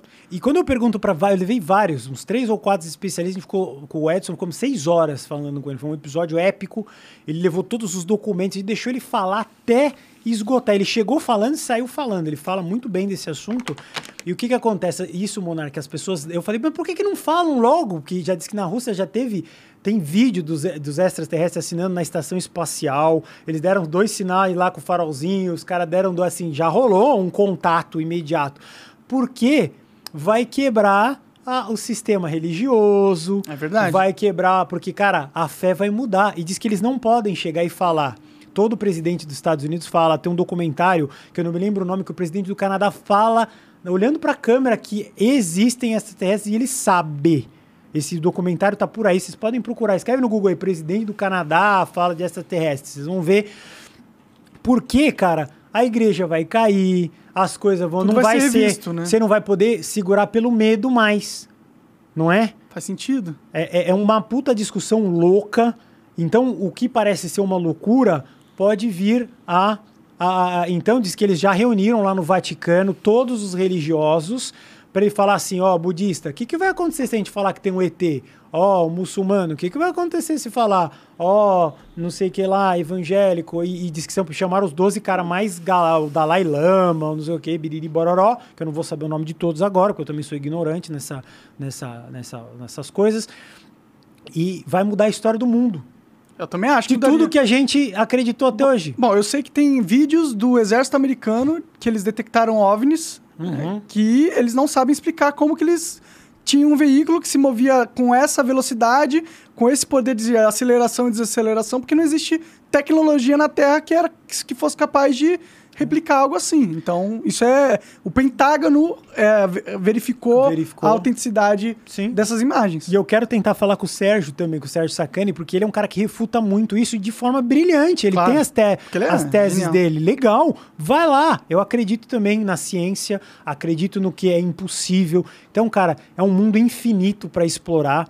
De- essa coisa de ETs é um negócio. Tem uma menina que chama Carol Capel, ela mora na Polônia e ela tá bem pertinho ali da guerra e ela falou que rola uns OVNIs só observando ali o- o- o- os tanques russos chegando na Ucrânia. Ela tenta fazer vídeos mostrando isso, ela tá focada nisso. Entendi. É muito interessante. A gente levou ela lá no Paranormal, a gente fez uma entrevista, ela mora na Polônia e, e- e- e rola tanto uma, uma história que eu- aí a gente não pode provar nada disso, é um mundo intangível de que se o Putin fosse apertar a bomba nuclear, os ETs iam lá e intervir. Faz Diz que tem uma polícia intergaláctica, que só tá olhando, eles falaram. Ele fala assim: pode fazer o que vocês quiserem com a Terra, mas se apertar a bomba nuclear, vai desviar o- as coisas no universo, porque vai desviar a rotação.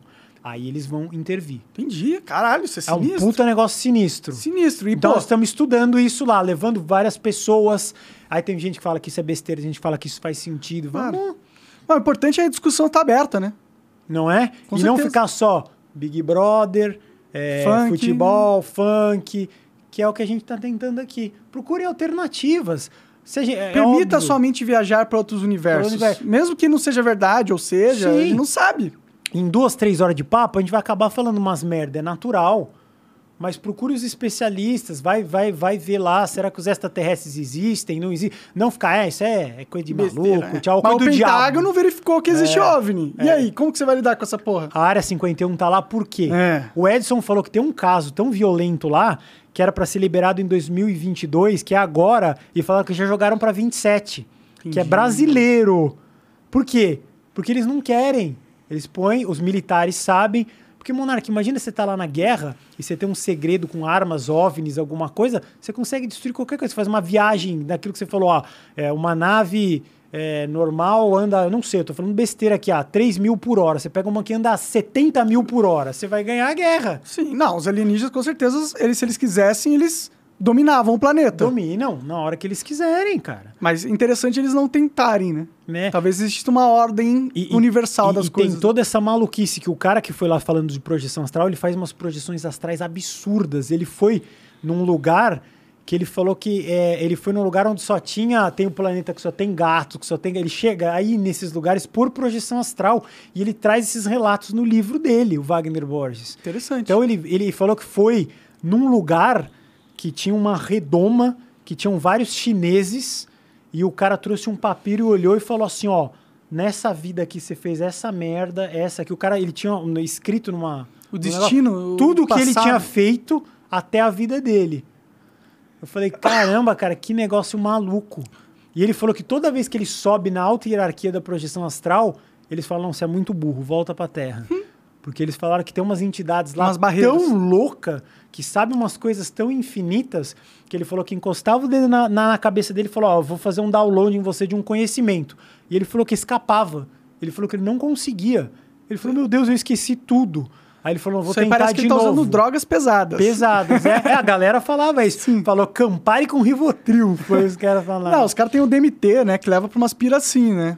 Eu já ouvi falar de umas E histórias. quem disse que você não vai pra esse mundo paralelo através das drogas? Ninguém Vai saber, prova. vai saber. A droga realmente tira a sua consciência de um estado que não era pra estar É.